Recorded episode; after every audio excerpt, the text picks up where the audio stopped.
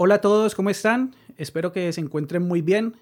Eh, en esta ocasión estamos grabando un nuevo episodio de Trivium, el cual pues traemos en esta ocasión una invitada, la cual nos compartirá un poco acerca de sus experiencias eh, en el mundo empresarial, personal y, entre otros contextos.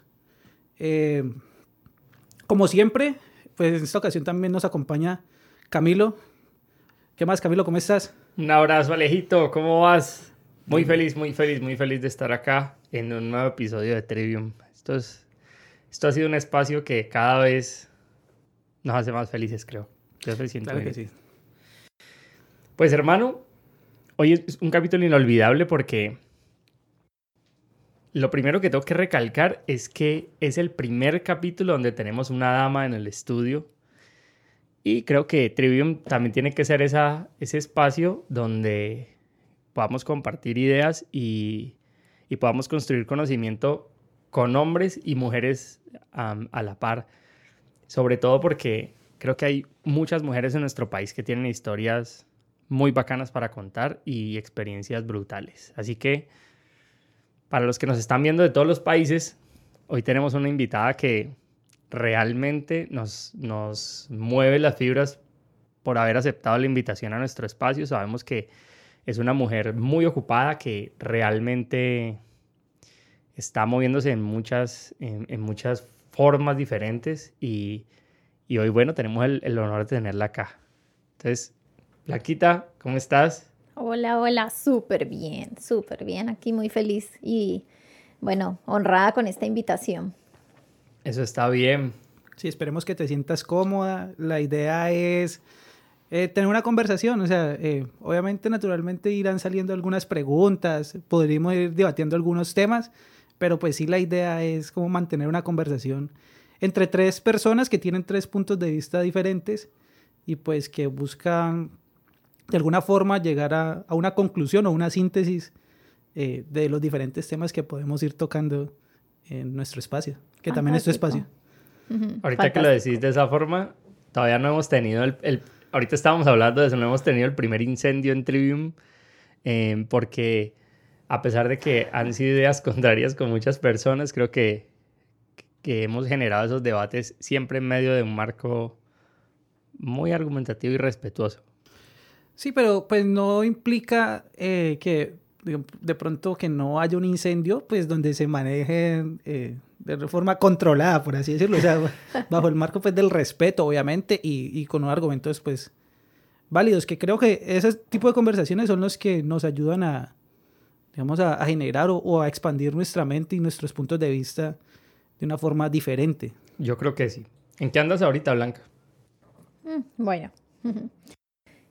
Independiente desde hace desde hace ya 10 años más o menos, independiente, porque era lo que venía buscando, precisamente porque mi visión de vida es la libertad y eso es lo que, lo que mm, no, no, no, desde un tema romántico solamente, sino desde un tema de, de merecimiento y de construir lo que uno considere que se merece desde ahí, desde ahí he venido buscando eso y para mí, por ejemplo, ser independiente es parte de eso, de tener la libertad de moverme, de trabajar desde donde yo quiera, cuando yo quiera, con quien yo quiera. Entonces, eh, ahorita trabajando independiente, trabajando con personas, que también es algo que me apasiona muchísimo, trabajando con personas en un, en un tema de desarrollo y crecimiento personal constante para poder aportarle a las personas también para que ellos también logren lo que sea su visión de vida y poder aportar en esos procesos. Entonces, eh, en eso estamos. Para ti, ¿qué es libertad? Ahorita decías que lo que quieres es la libertad, pero, pero la libertad para todas las personas siempre es algo distinto. Seguro. ¿Para ti qué es?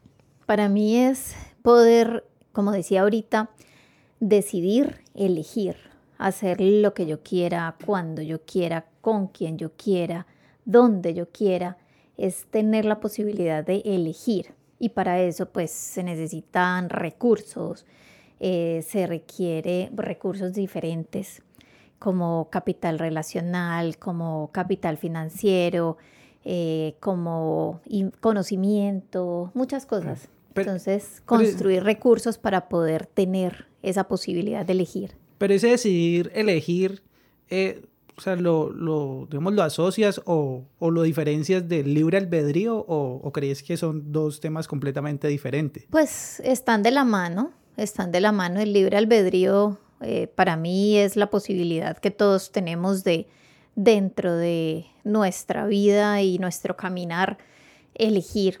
Eh, yo lo asocio mucho a un tema, eh, inclusive podría verlo así, lo asocio a un tema espiritual y pienso que es un regalo que nosotros hemos recibido de poder elegir en la vida. Mm, pero cuando ya nos vamos al tema de construir libertad, Alejo, pues pienso que el libre albedrío siempre está el tema de poder construir libertad sobre esas bases que para cada uno signifique tener libertad, ya requiere que tú te encargues de construir esos recursos de los que hablaba ahorita. Pero, a ver, si bien uno puede escoger qué hacer, digamos que para mí no es del todo, o sea, ese concepto de que yo puedo hacer lo que quiera con mi vida, creo que no, actualmente no es aplicable, o sea, cuando te levantas y decides no ir a trabajar un mes em, bajo tu libre albedrío, estás probablemente afectando a muchas otras personas y afectando tus intereses propios. Entonces, ¿hasta qué punto si existe ese libre albedrío? Y no, y no se trata como de un, pues de que uno está realmente condicionado pues, pensaría yo que de pronto el libre albedrío es también esa capacidad de elegir bajo la, digamos, la, la voluntad de la persona sin tener en cuenta eh, qué consecuencias traiga para él o para las demás personas o para su grupo estas decisiones. De pronto la libertad va más asociada a, una construcción social del bien y el mal, en cuanto, pues, tanto personal como, como colectiva o social, en la cual, pues, eh, puedo hacer ciertas cosas que primero no me van a afectar de manera negativa a mí y no van a afectar de manera negativa también a, digamos, a la comunidad o al círculo el cual, pues, eh, del cual hago yo parte. No sé cuál sea tu, tu visión de, de, de, entre libertad y libre albedrío para ¿Qué diferencia hay para ti en eso? Yo pienso que ahorita decías el libre albedrío es esa esa posibilidad de escoger sin tener en cuenta las consecuencias. Yo pienso que siempre tenemos en cuenta las consecuencias, porque al final la conciencia siempre está ahí, ¿no?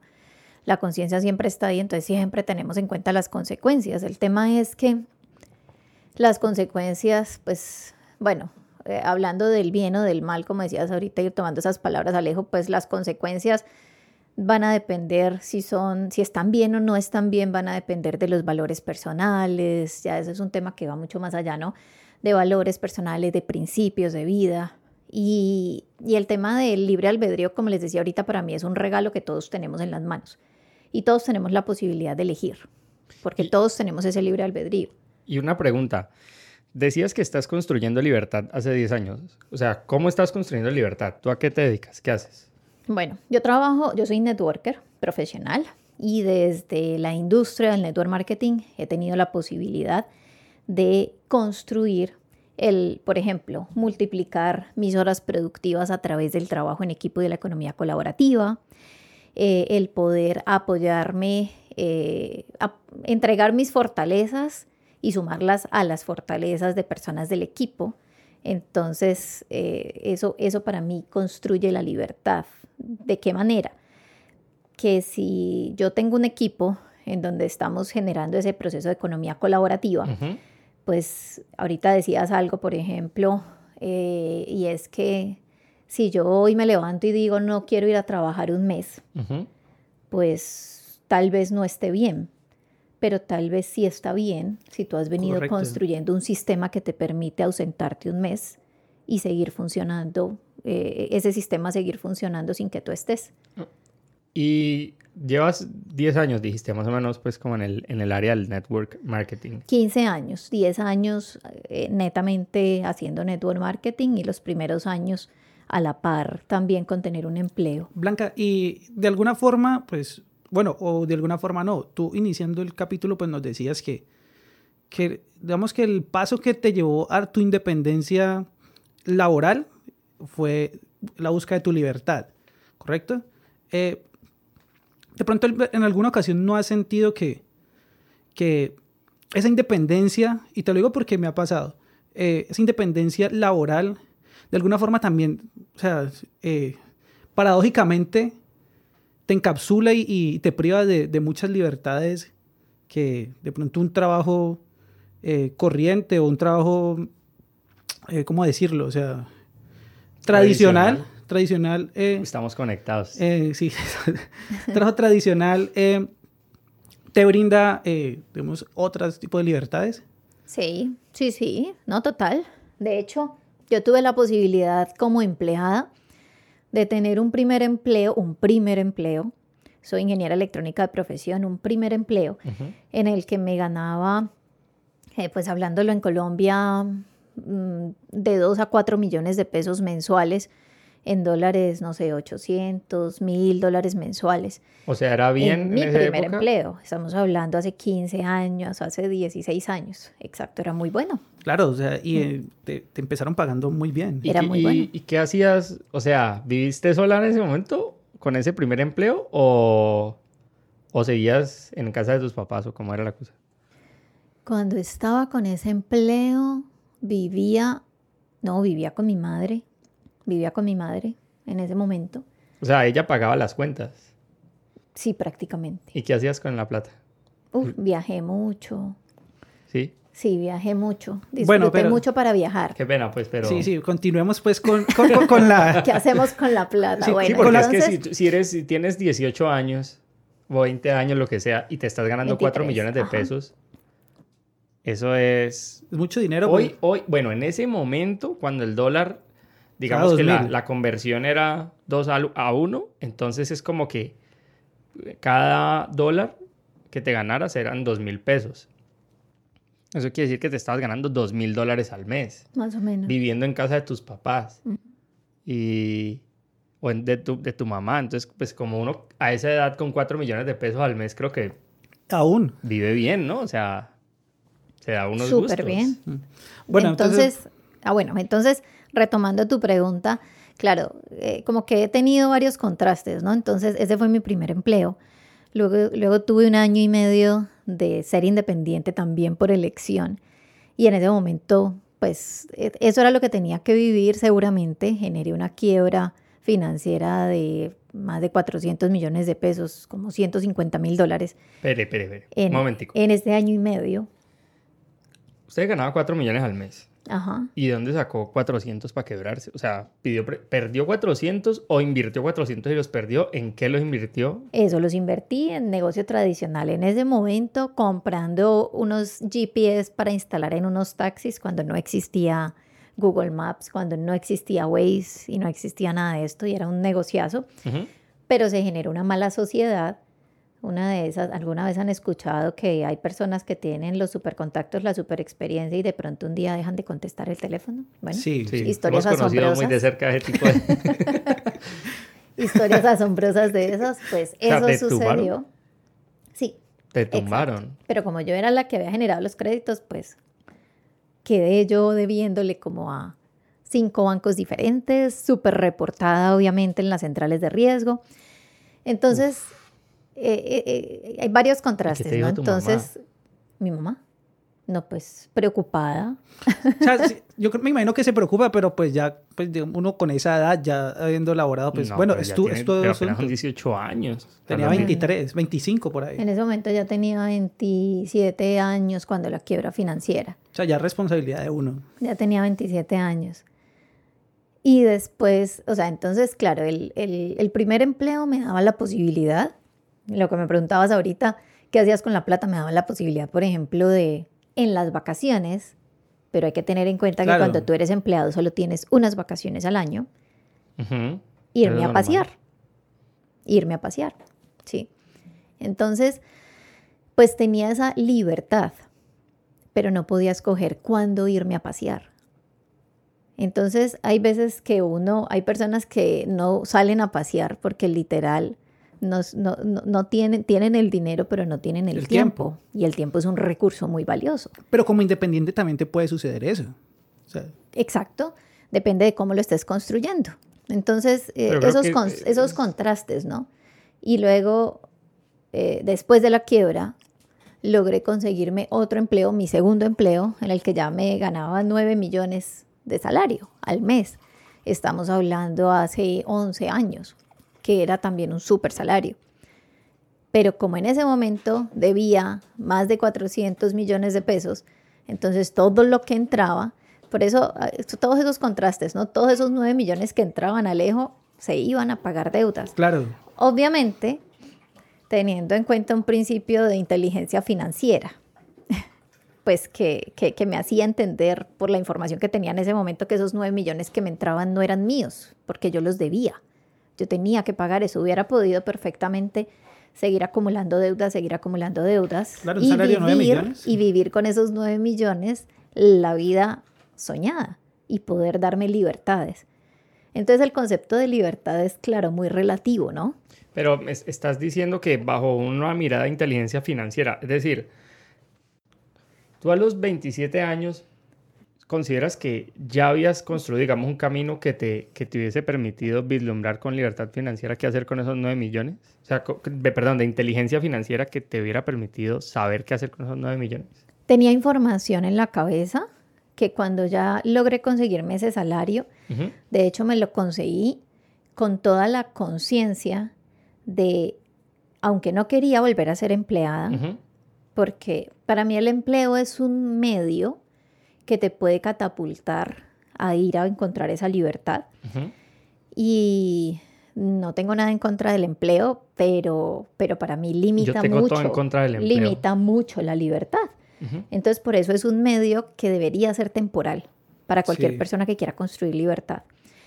Y eh, entonces, eh, cuando, yo, cuando, cuando ya sucedió eso, pues yo tenía información de libros y de mentores, pero también en ese momento, pues gracias a Dios y gracias, y no solo a Dios, porque eh, volviendo al libre albedrío, Él siempre nos pone las oportunidades, los recursos al frente y las personas correctas al frente, pero nosotros decidimos qué recursos aprovechar y cuáles no aprovechar. Ahí es donde está el libre albedrío.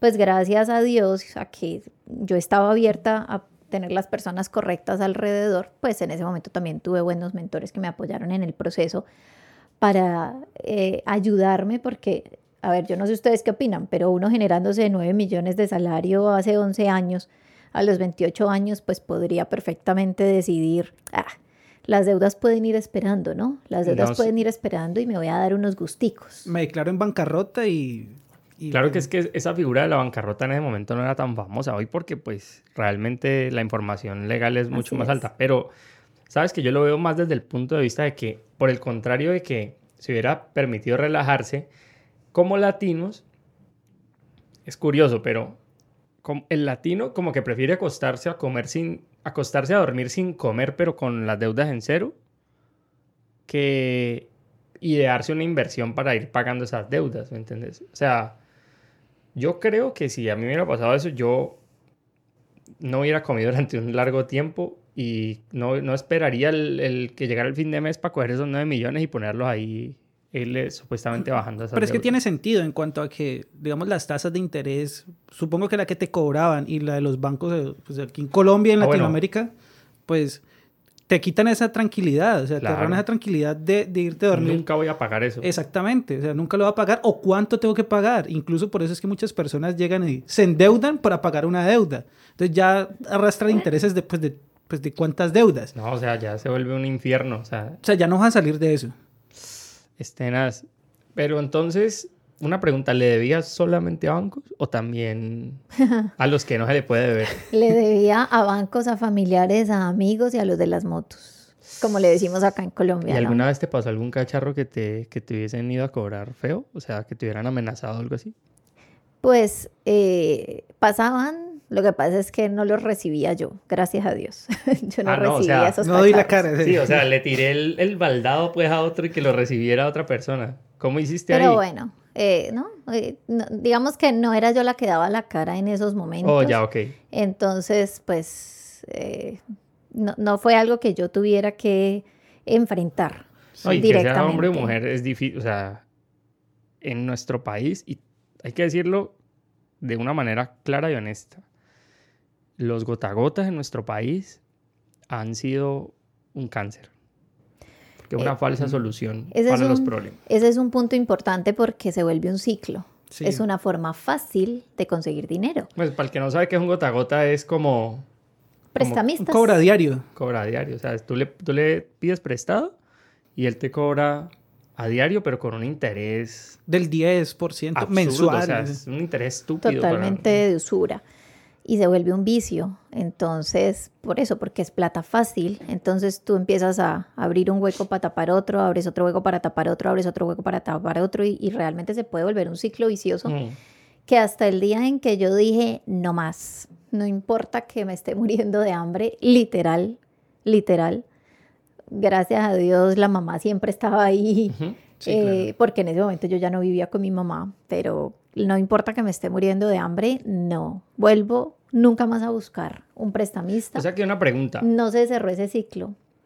Pero ahí como para terminar la idea, ese, e- ese es un punto in- interesante porque cuando tú decides cerrar esos ciclos, pareciera que, eh, el es- que, que- que esa salvación va a hacer que caigas más a fondo, más, más, más, más adentro. Y mentiras, mentiras. Yo creo mucho en la energía y, y lo que empiezas a atraer cuando en ese momento estabas atrayendo escasez, escasez, escasez, todo empieza a cambiar y empiezas a atraer abundancia, abundancia, abundancia. Aunque ya no tengas ese escampadero y ese salvavidas. Entonces Todos los- es curioso cómo todo se empieza a voltear a tu favor. Ok, entonces si, bueno, sabemos que Blanca tiene realmente una experiencia, o sea, la historia que nos está contando, pues por lo que hemos hablado con ella tras bambalinas y desde que la, desde que la logramos conocer, eh, no es una historia pues como reciente, sino que realmente, eh, o sea, fue un proceso de varios años eh, y ya esa deuda pues de, no sé, pónganle ustedes más de 150 mil dólares en esa época, pues ya fue saldada. Entonces, digamos que viéndolo en perspectiva o en retrospectiva, si tenés al frente una persona que tiene una deuda muy grande para ella, para, es que normalmente para una deuda muy grande es, es relativa con lo que para una persona que ya ha generado deudas muy grandes es una deuda grande. No, y para tus ingresos también. Entonces, claro, a veces uno dice, uy, debo 10 millones. Uf, ya estoy muerto. Pero, Pero si te ganas el mínimo, o sea, sí es posible que te que lo veas así. Entonces la pregunta es, si tengo una deuda grande y quiero salir de esa deuda, ¿qué tengo que hacer? En los tres escenarios, me gano un mínimo, me gano más o menos bien, pero, pero, vivo, pero vivo como al ras. Más bien en esos dos escenarios. Ok, pues bueno, eh, dentro de el, el tema de educación financiera, pues hay varias herramientas, ¿no? Depende Ujú. de cómo sea tu deuda y a quién le debas. Eh, el sector financiero debería ser tu mejor aliado, porque es que hay deudas buenas y hay deudas Claro. malas. Entonces, va a haber, van a haber momentos en los que tú quieres hacer inversiones grandes, o bueno, o inversiones eh, grandes relativo también, lo mismo que las deudas. Vas a- tener que hacer inversiones o vas a querer hacer inversiones para ponerte a producir más dinero y va a ser de pronto más inteligente hacer esas inversiones a través de una deuda con el sector financiero. Cuando uno mira, bueno, lo que te cobran por acá de interés es mucho más bajito que la rentabilidad que te va a generar y entonces pues tú te apalancas. Por eso el sector financiero debe ser un muy buen aliado para ti. Entonces, dependiendo de a quién le debas, pues el sector hay que, hay que definir prioridades, ¿no? El sector financiero debería sanearlo lo antes posible. Bueno, los de las motos hay que sanearlos. Eso es importante. Eh, por ejemplo, yo tengo una historia particular que, que, que para mí fue eh, un aprendizaje. Y es que una de las personas a las que yo le quedé debiendo fue a mi tío. Mi tío padrino, pues, eh, mi tío que siempre estaba ahí para mí. Sí. Y mi tío es una persona muy psicorrígida. Y como yo le dije, te pago en un mes, y ese mes no pude, y al siguiente mes tampoco, y al siguiente mes tampoco, y al siguiente mes tampoco, pues mi tío me dejó de hablar. Y empezó a hablar fue con mi mamá. Y mi mamá vea que su tío, y yo, mamá, no puedo hacer nada, no tengo cómo pagarle todavía. Pero cada vez que a mí me entraba algún dinero, yo decía, le tengo que pagar a mi tío. Y entonces, hablando de, de, esos mentores que les decía ahorita, pues una vez alguien me dijo, ok, listo, págale a tu tío. Eh, por ejemplo, yo estaba con mi negocio como independiente y mi negocio dependía mucho de poder tener un celular con minutos. Eh, en ese entonces los planes eran costosos, costosos. O sea, no eres como hoy en día que, es, que todo el mundo tiene un plan sin ningún problema. Y tener un celular con minutos para poder llamar a la gente, a mis eh, clientes, ¿sí? O futuros socios para poder contactarlos y poder trabajar y, mi y que mi trabajo, mi negocio, me empezara a generar ingresos. Entonces yo tenía que escoger con esa, eso que me había entrado entre cargar el celular con minutos o pagarle un poquito de lo que le debía a mi tío. Y mi mentalidad de no generar conflictos, por eso uno tiene que meterle inteligencia emocional al tema dentro de poder eh, salir de esas deudas mi mentalidad de no generar conflictos eh, me decía, tienes que pagarle a tu tío, tienes que pagarle a tu tío, tienes que pagarle a tu tío. para estar en paz con tu tío. Pues. Para estar en paz, porque mi tío no me hablaba. Y que de alguna manera había un conflicto ya familiar ahí. Exacto. Entonces ahí es donde tienes que definir prioridades y eso es muy importante, definir prioridades. Entonces eh, eh, una persona me dijo un día, listo, ok, decide tú, cargas el celular con minutos y trabajas pones tu negocio a funcionar y a producir para poder no solamente pagarle a tu tío, sino pagarle al resto de personas que les debes, o le pagas a tu tío un poquito a ver si de pronto te vuelve a hablar. Y eso para mí fue como que, uff. ¿Qué hiciste entonces? Cargué el celular con minutos. Blanca. y tuve que aguantar que mi tío me volviera a hablar después. O sea, tú sabías que igual le ibas a pagar en algún tiempo, así él no lo entendiera pues en ese momento. Eh, bueno, Camilo lo, lo, planteó desde el punto de vista, digamos, del económico, desde las deudas. Eh, tú nos contabas que pasaste por un proceso también de, que, de una mala asociación pues, con unas personas. O sea, eh, pues yo también tengo negocios y también tengo sociedades. No estoy diciendo pues que lo que vaya a decir vaya a suceder, pero ¿cómo se puede identificar un buen socio? O sea, ¿cómo decir? O, o, qué, ¿O qué aspectos debe tener en cuenta cuando de pronto una sociedad ya no está funcionando, según pues tu experiencia. Ok, ¿cómo te das cuenta que ya es hora de disolver la sociedad? Sí. Esa es tu pregunta. De decir, y se marchó. No, y, de alguna forma decir, así no sea disolverla, pero pues como de pronto identificar, no, mira, esta persona de pronto no fue el mejor socio que, yo pude haber escogido para, para mi negocio. Buena pregunta, es que además que uno se pega, los, o sea, cuando uno hace ese tipo de sociedades, uno se pega al socio, porque uno genera, mejor dicho, emprender es una acción que da como una familia, o sea, como ciertos grados de familiaridad, pues, con esa persona y uno se apega emocionalmente a ese socio, o sea, ¿cómo, cómo entonces? Así es. Pues bueno, yo pienso que una cosa muy importante y que te lo va dando la experiencia eh, y por eso es importante también eh, pues para mí es muy importante hoy poder estar leyendo, poder conocer historias de otras personas que tienen resultados que yo quiero llegar a tener. Eh, una cosa muy importante es lo que te, lo que te dice tu intuición. Y, la, intuición, la intuición es como esa vocecita interna que te está hablando y te está diciendo, oye. Pero si tú eres bien inexperto, y, ¿cómo haces? Pues al final hay que confiar. Uno tiene que empezar, yo, yo soy partidaria que cualquier relación que tú empieces la tienes que empezar confiando. Ya. No hay de otra. Sí, sí, sí. Porque si no, pues no te metas allí. Si no, si no vas a confiar. Es, como una relación amorosa. O sea, si, si, Tal cual. Si tú no tienes confianza en tu pareja, pues, o sea, que, que vas a insistir ahí. Tal Has muerto antes de, de, vivir. Sí, sí, sí. Hay que eh, lo primero es que hay que entrar confiando y lo segundo, que también es muy importante, es que uno tiene que entrar entregando lo mejor de uno, siempre. No importa que la otra persona uno sienta que no está dando lo mejor, uno siempre tiene que dar lo mejor, porque al final, eh, como, tú, como tú te comportes y te transformes, empiezas a transformar tu entorno y a impactar tu entorno. Entonces eso también es muy importante. Eh, lo otro es que tienen que haber eh, cosas claras, tienen que haber acuerdos claros desde mi experiencia, tienen que haber acuerdos muy claros.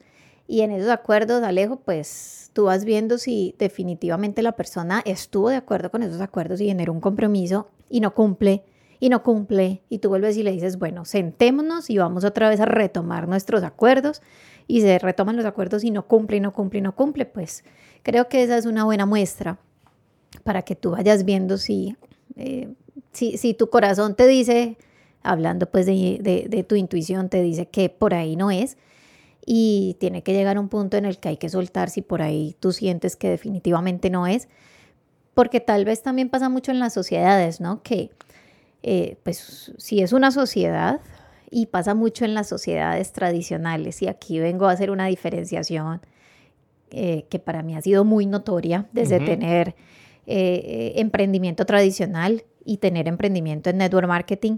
Y es que en el emprendimiento tradicional, un socio, normalmente los socios se distribuyen funciones. Sí. Entonces tú esperas que tú hagas, das lo mejor de ti y tú haces bien tu tarea y el socio pues también haga lo mismo o los socios. Pero resulta que en el emprendimiento tradicional un socio que no suma resta un montón, porque normalmente se distribuyen tareas, ¿sí? según las fortalezas de cada uno. Mientras que en el network marketing un socio que no suma ni suma ni resta, porque al final eh, se suman fortalezas, es real, pero hay todo un sistema que permite que las cosas sigan fluyendo y que lleguen más personas que puedan eh, también sumar lo que de pronto esta persona dejó de sumar. Entonces, pues tú no te echas encima la carga de alguien que no suma, hablando del network marketing. Simplemente esa persona ni suma ni resta. Mientras que en el emprendimiento tradicional sí es muy importante tomar esas decisiones, Alejo, porque un socio que no está sumando te está restando un montón y te está arrastrando con él hacia abajo. Ahí, ahí no aplica la ley de los promedios hacia arriba, es decir, del promedio. El promedio es la suma, bueno, es la sumatoria de todos los eh, todos los esfuerzos, por, eh, por, ejemplo, de todos los esfuerzos y, se divide entre la cantidad, total y eso da un número. No, allí en, normalmente cuando hay un engranaje de este tipo, el eslabón más débil tira todos hacia abajo. Entonces sí es muy importante tomar esas decisiones. Pero de pronto, o sea, hablando ya desde el punto de vista de meritocracia, ¿No crees que puede ser un poco injusto, hablando desde el network marketing, eh, para de pronto los socios que sí están aportando, sí están haciendo su trabajo, con otro socio que de pronto, sí, listo, hace parte de la red de mercadeo, pero, pues no está ah, generando pues el, trabajo que debería estar haciendo? Pues lo pienso yo pues porque eh, en una sociedad pues... Eh, haces muy bien la diferenciación entre una sociedad tradicional y el network marketing, pero en últimas todos nos asociamos eh, esperando pues que la otra parte pues cumpla su, digamos, su trabajo por lo menos. ¿No crees que de pronto puede ser... ¿En el network marketing? Sí. La verdad no pienso, no lo veo como algo injusto. No pienso que, que, que si una persona decide no, no, no hacer o no ir al mismo ritmo de los otros, o no hacer lo que hay que hacer, pues sea injusto con los otros, porque al final el network marketing te da la posibilidad de elegir a qué ritmo quieres ir. Obviamente, depende de los resultados que quieras tener, el ritmo al que, al que debas ir, ¿no? Para construir esos resultados. Pero al final, eh, una de las filosofías más importantes, una de las filosofías más importantes en el network marketing es que tú no puedes dejar tus resultados ni en manos de los que están encima tuyo en el equipo, ni en manos de los que están debajo tuyo. Tú construyes tus resultados, tú generas tus resultados, tú, eh, si tú decides tener resultados gigantes y sacarle el mayor provecho al tema, pues debes entender que tienes que prepararte para eso, formarte para eso, para liderar el equipo y ayudarle a tu equipo a, que, eh, a encontrar sus fortalezas y desde ahí también empezar a desarrollar líderes. Pero alguien que pues que definitivamente no quiera ir a ese ritmo y quiera generarse solo ciertos resultados, no los resultados más grandes, sino ciertos resultados, pues también tiene todo el derecho a estar ahí.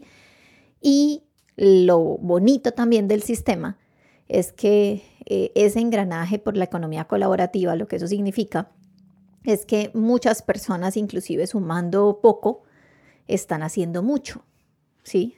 muchos, muchos esfuerzos eh, pues sumados, porque eso es lo que sucede con ese engranaje, pues significa un montón. Entonces, lo que cada persona quiera aportar es perfecto. Pero ven, yo sí tengo una pregunta allí, es, cuando tú dices que lo que cada persona quiere aportar es perfecto, o sea, yo creo que no, porque, a ver, el network marketing funciona de una forma en la que yo, pues, como ser humano cualquiera, mmm, me asocio con una compañía que me da la oportunidad de iniciar un camino en el emprendimiento con unos riesgos considerablemente más bajos. Controlados, que, pensaría. Que, que el entorno tradicional. Sería el equivalente a como que yo quiero aprender a boxear. Entonces me dicen, Camilo, listo, dale, te vamos a enseñar a boxear. Mira, boxea con este robot que en vez de manos y huesos tiene pues unos guantecitos súper suaves, te metes en un ring que está muy controlado, tú tienes la ventaja, si él te golpea muy duro no te va a doler tanto. Ya conoces sus movimientos. Mientras que el emprendimiento tradicional, pues obviamente es como que vamos a una pelea callejera y te pueden partir en, la primer, en el primer round. Te pueden dar en la cara. Ahora, ¿cómo lo traspaso? Es decir, sí, pues en el network marketing yo, primero que todo, pues para montar una empresa o para montar mi franquicia, pues pago muy poco, es decir, en comparación con otras cosas. Pero me parece a mí que decir que en ese equipo el que, eh, que, que si suma poco es perfecto, pues no me parece, porque finalmente no le está aportando mayor cosa a la productividad del equipo. Y por el contrario, esa inversión que esa persona hizo, pues realmente no le, no le va a recuperar nada ni va a generar mucho para esa persona. Entonces que creo yo que si tú tienes a una persona de esas y le cultivas esa mentalidad de que, dale, brother, tu ritmo es perfecto, no hay problema. Eh, ya invertiste, no sé, mil dólares. Dale, dale, perfecto. Genérate al mes 20 dólares en ganancias. Eso está perfecto para ti. Dale, y ve a ese ritmo. O sea, como que si uno no tiene también alguien que le diga de frente, compadre, estás mm. perdiendo tu inversión. A ese ritmo no vas a lograr ni siquiera cubrir la inversión que ya hiciste. Y que de alguna manera también afecta, digamos, afecta los, lo podría afectar los resultados de, de uno. Pues porque si esa persona pues genera, supongo yo, ¿no? Pues más ingresos o maneja un mejor ritmo de trabajo, pues el mismo se ha reflejado en uno, pues porque en últimas como es una economía colaborativa, pues permite que si tu esfuerzo es más grande, pues digamos tus resultados y mis resultados pues van a ser más grandes. Claro, es que eso es real, eso es real. A lo que yo voy cuando les digo que lo que cada uno decida sumar es perfecto, es que si después de tú tener claro eso y tú ya definiste, tú dices, sí, yo quiero sacarle el mayor provecho a esto, pero no estás dispuesto a hacer lo que hay que hacer, como todo en la vida, ¿no? Siempre hay que tener, hay, que imprimirle un esfuerzo personal, eh, una constancia, eh, una disposición, eh, bueno, en fin, para poder generar esos resultados. Si ya la persona sabe que tiene que hacer eso y decide no hacerlo, pues es su decisión. Y al final, una filosofía personal que yo tengo es yo me enfoco en lo que puedo controlar, lo que yo no puedo controlar. eso me gusta. Eso se lo dejo a Dios y al universo y a cada persona. Y yo en lo único que me puedo, o más bien lo único que yo puedo controlar es lo que yo decido hacer, decir, pensar y sentir. Lo que los otros deciden hacer, decir, pensar o sentir, eso no lo puedo controlar. Yo por eso me enfoco en dejarles claro que sí hay que hacer, qué hay que hacer, apalancado en un sistema que hace que el tema, que el engranaje funcione, pero si ellos deciden, Camilo, Alejo, si ellos deciden no no hacerlo, pues ya ellos son los que no van a sumar. Digamos que, claro, sería chéverísimo y es verdad que sumaran más para que todos ganáramos más. Es, es válido, exactamente, así funciona. Pero mm, por querer que ellos hagan más, si ellos no quieren, y tú le imprimes tu energía a querer que ellos hagan más, y ellos no quieren, pues vas a dejar de captar un montón de personas valiosísimas allá afuera que seguramente sí quieren. Sí, o sea, tú defines tus métricas eh, de trabajo de acuerdo pues a los parámetros internos que puedes controlar, o sea, no dejas, eh, lo que te entiendo es eh, cuánto vendió este, cuánto trabajo hizo este, pues porque digamos es algo que te queda muy difícil controlarlo. Y es ahí también donde yo voy, que hago yo una crítica de pronto al network marketing. Y va articulado con todo esto que estamos hablando, y es que en muchas ocasiones, digamos, algunos network, ¿cómo se dice? networkers. networkers. Eh, digamos, en el afán de crear la comunidad, pues van involucrando pues, a cualquier persona. Pues pensaría yo que debería ser uno más estratégico con el tipo de personas que quiere incluir en su, en su comunidad. O sea, no es como que eso está abierto para todo el mundo, entonces venga cualquiera y, y, y, aquí se va a volver rico. Porque eh, de alguna forma, lo que iba a decir era que están vendiendo el network marketing, que es un concepto eh, de economía pues colaborativa pues bastante aceptado y validado ya, eh, digamos, en el mundo, como algo muy sencillo, o sea, en cuanto a que eh, invierta mil dólares y, y, no, dale, tranquilo, vende algunos productos y esto ya al cabo de, de, tres años ya vas a estar viajando por todo el mundo, vas a tener Camaros, Ford Mustang, lo que quieras.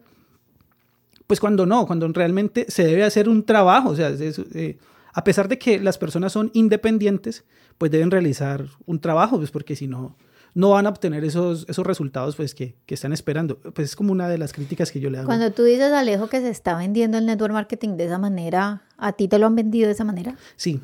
¿Cuántas veces te lo han vendido la, de esa manera? No, pues, o sea, eh, digamos que es muy común, o sea, por grupos de, de, WhatsApp que lo involucran a uno, en Facebook, que no, mira, eh, eso es lo que está funcionando, este producto es el que está vendiendo. Y, y, y no estoy desconociendo, pues, que no haya redes de mercadeo que, que estén validadas o sea, y, que, y que tengan, pues, su historia. Es, o sea, es como todo. Es como todo. O sea, a ti te pueden vender una pirámide uh -huh. o te pueden vender una red de mercadeo seria.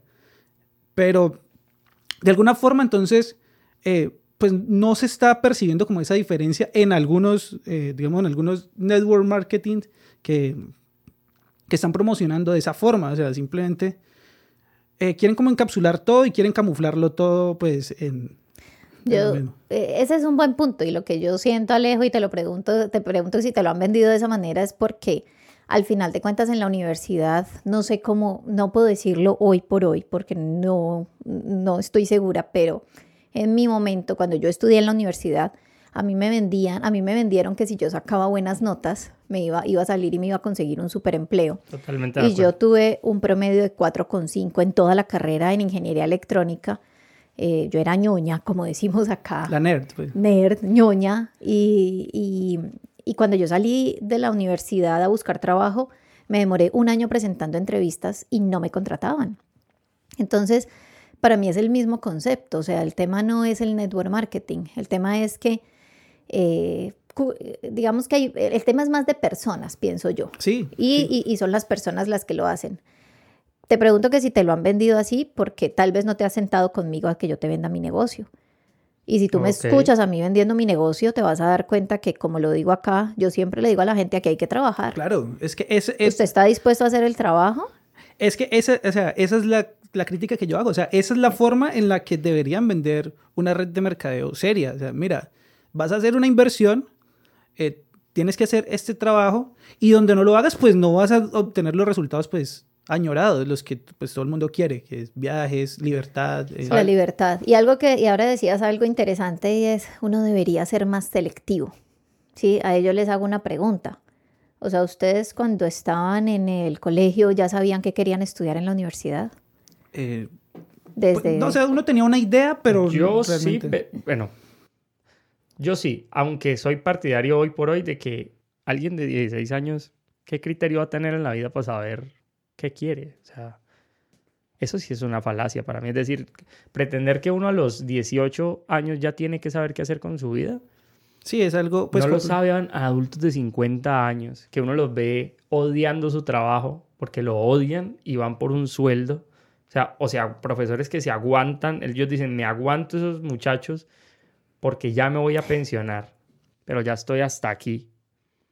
Entonces yo digo, es gente que en serio desperdició, o sea, lo, es mi punto de vista, ¿no? Y es algo Sí, muy personal, sí. pero para mí desperdiciaron mucha vida y mucha energía en algo que no los hacía feliz. ¿Y saben por qué? Pues porque simplemente eh, la, culturalmente hay la presión de que tienes que salir del colegio y ya tienes que saber qué carrera escoger. Es como una ruta, un Y path que ya está... Y además que si cambias de carrera, entonces pues la embarraste, entonces no puedes salirte de ahí. Y si ya vas en sexto semestre, pues ya te falta lo menos, ya consíguete el cartón, entonces siguen allí. Así no les guste, así no estén Claro. conectados con eso. Entonces, te los pregunto porque eh, yo, yo llevo 15 años en network marketing y siempre he analizado ese punto de filtro o no filtro. ¿Cuál es mi criterio para filtrar a la gente a la que le voy a compartir una oportunidad de estas? Y para mí el tema es sencillo. A mí, cuando yo conocí la primera red de mercadeo, Yo solamente entré porque mi mejor amiga me compartió la oportunidad y yo dije, amiga, yo con vos para las que sea, decime qué hay que hacer. Yo no entiendo, yo nunca en la vida había escuchado que existía algo que se llamaban redes de mercadeo, network marketing, cuando ella me invitó a esa presentación. Y yo solo entré por confianza. Y a los dos meses mi amiga dejó de estar en ese negocio y yo llevo 15 años en esta industria amándola porque empecé un proceso de formación, pero yo no tenía ni idea que era eso. Entonces, en ese orden de ideas, siempre que yo me pregunto, ¿filtro o no filtro y cuál es mi criterio para filtrar? Yo pienso que cualquier persona debe tener la oportunidad de conocer, de vivir la experiencia. Es como cuando tú entras en una relación. Lo primero es, pues, pucha, ¿no? Es que eh, perdí tres años de mi vida porque tuve, pues me metí en esta relación y no funcionó. No. Es que ¿cómo haces tú para saber que no va a funcionar si no, si no decides entrar? Bueno, hay experiencias en la vida que no hay que vivirlas para uno o sea, para uno saber si van a funcionar o no, o que, no, o que uno no podría permitirse pues como ese jueguito de lo intento, por ejemplo, tener hijos, o sea, no es una experiencia que uno diga primero los tengo a ver si me va a funcionar ser papá o si me va a gustar, pues porque no. Pero para no alejarme del tema, porque creo que lo que tocaste fue muy chévere, tu pregunta me pareció muy interesante porque si uno la observa o la aborda desde dos conceptos eh, distintos, creo que podemos llegar a un punto medio. Es decir, Blanca le está abordando más sobre la aptitud que tiene esa persona para desarrollar el proyecto. Eh, y creo que puedo estarte malentendiendo, pero creo que tú le estabas abordando sobre la actitud, o más bien sobre los valores, y eso me parece súper importante. Yo estoy muy de acuerdo, además que hemos, en, en triviums anteriores hemos llegado a la conclusión de que la experiencia no es todo, o sea, Puedes, no tener experiencia y que te vaya bien en algo, pero para mí sí tiene que haber un filtro en, mi, equipo de trabajo que tiene que ver con los valores. O sea, lo que tú estabas diciendo de que yo no le puedo negar la oportunidad a nadie de que, de que estén este, en, esta industria, pues ok, yo lo entiendo. Pero es que a mí me parece fatal que hayan networkers que vayan por la calle prospectando al perro y al gato. Por ejemplo, lo he visto porque yo he participado activamente y bueno, es un modelo que me encanta también, además actualmente lo hago, pero he visto networkers que se firman personas con valores o antivalores que, que no van conmigo. O sea, personas que realmente los he conocido y digo, uy, no, o sea, no, no, no. Eso deshonestas, que no son transparentes, tramposas, ¿sí me entiendes? O sea, antivalores. Y este es un espacio para decirlo digamos, de manera muy directa, pero yo en mi equipo de trabajo personal no tendría una persona o evitaría al máximo tener una persona con, con esos antivalores que de pronto no, no, no se compaginen con los míos, sin decir, obviamente, que uno es una persona eh, puede cambiar. perfecta, ¿sí? O sea, si uno, ok, todos tenemos esas fallas, pero hay, hay cosas en las que uno dice, wow, esta persona, eh, si tiene oportunidad, es capaz de pasar por encima de otra persona y, tiene valores negativos. Entonces creo que tampoco es como que no hay filtro y entre el que venga y, ah, paga tus mil dólares y estás en mi equipo, ya eres mi mejor amigo. No. Pero es que creo que Alejo lo estaba diciendo, o yo lo entendí así, desde el tema de eh, si realmente esa persona puede llegar a tener resultados, ¿no? En el, en el network marketing, de, de filtrar, pero desde ese punto, ¿no?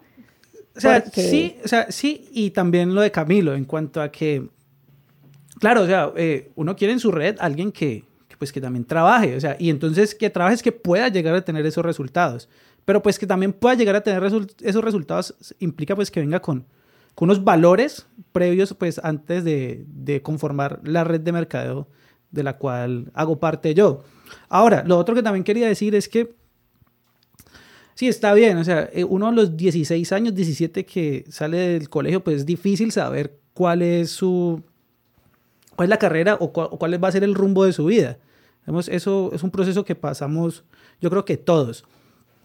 ¿Cierto? Eh, no, no por eso, pues hay gente que, que de pronto sí sepa que ser con 17 años. No sé, que tenga un grado de madurez superior al del promedio o, o que de pronto, o sea, ya eh, tenga preconcebida alguna idea específica eh, de hacerlo así.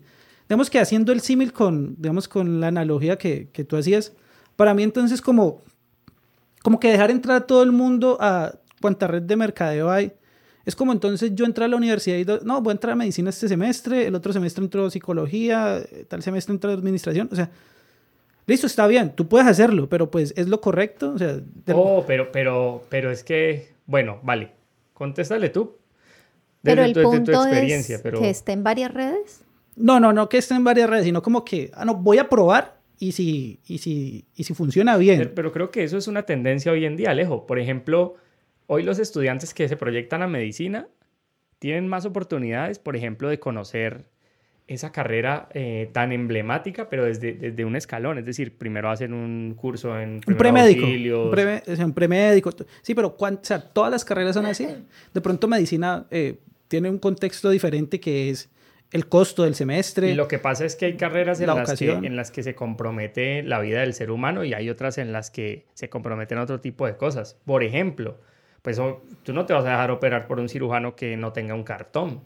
Exactamente. Pero todos, todos, todos los días tenemos oportunidad, por ejemplo, de que alguien nos venda algo sin que tenga ningún, ningún digamos, eh, estudio en mercadeo o en administración. O sea, la carrera de ventas es una de las carreras que creo yo que la gente debería estudiar más seriamente. Estudiar más seriamente y lastimosamente es un arma que uno le puede dar a cualquier persona. Y hay gente que no sabe de armas y se pega un tiro en el tobillo o le pega un tiro a alguien por no saber y eso para mí son las ventas. Es decir, hay gente que, por ejemplo, hay gente que dice, no, como hoy en día todo el mundo es fitness, va a vender proteínas. Y va y busca el primer tarro de acerrín con leche en polvo y le jode la vida y le jode los riñones, el hígado a las personas porque es que eso me deja 5 dólares o 10 dólares de ganancia. Entonces como que, ah, no me importa. Entonces, claro, un vendedor no entrenado es un vendedor sin valores, un vendedor que no tiene visión, que lo único que le interesa es ganarse mil dólares al mes y no tiene de pronto esa conciencia. Y que las ventas también, no sé por qué en Latinoamérica están estigmatizadas. O sea, la gente... No solo en Latinoamérica, en el mundo entero. Creo yo que es más en Latinoamérica, porque, o sea, aquí en Latinoamérica es como que usted no sabe qué hacer, pues ponga a vender lo que sea. Cuando, pues, o sea, vender tiene pues, una, pues no va a decir una ciencia, pero pues tiene un arte. No, claro, es un arte.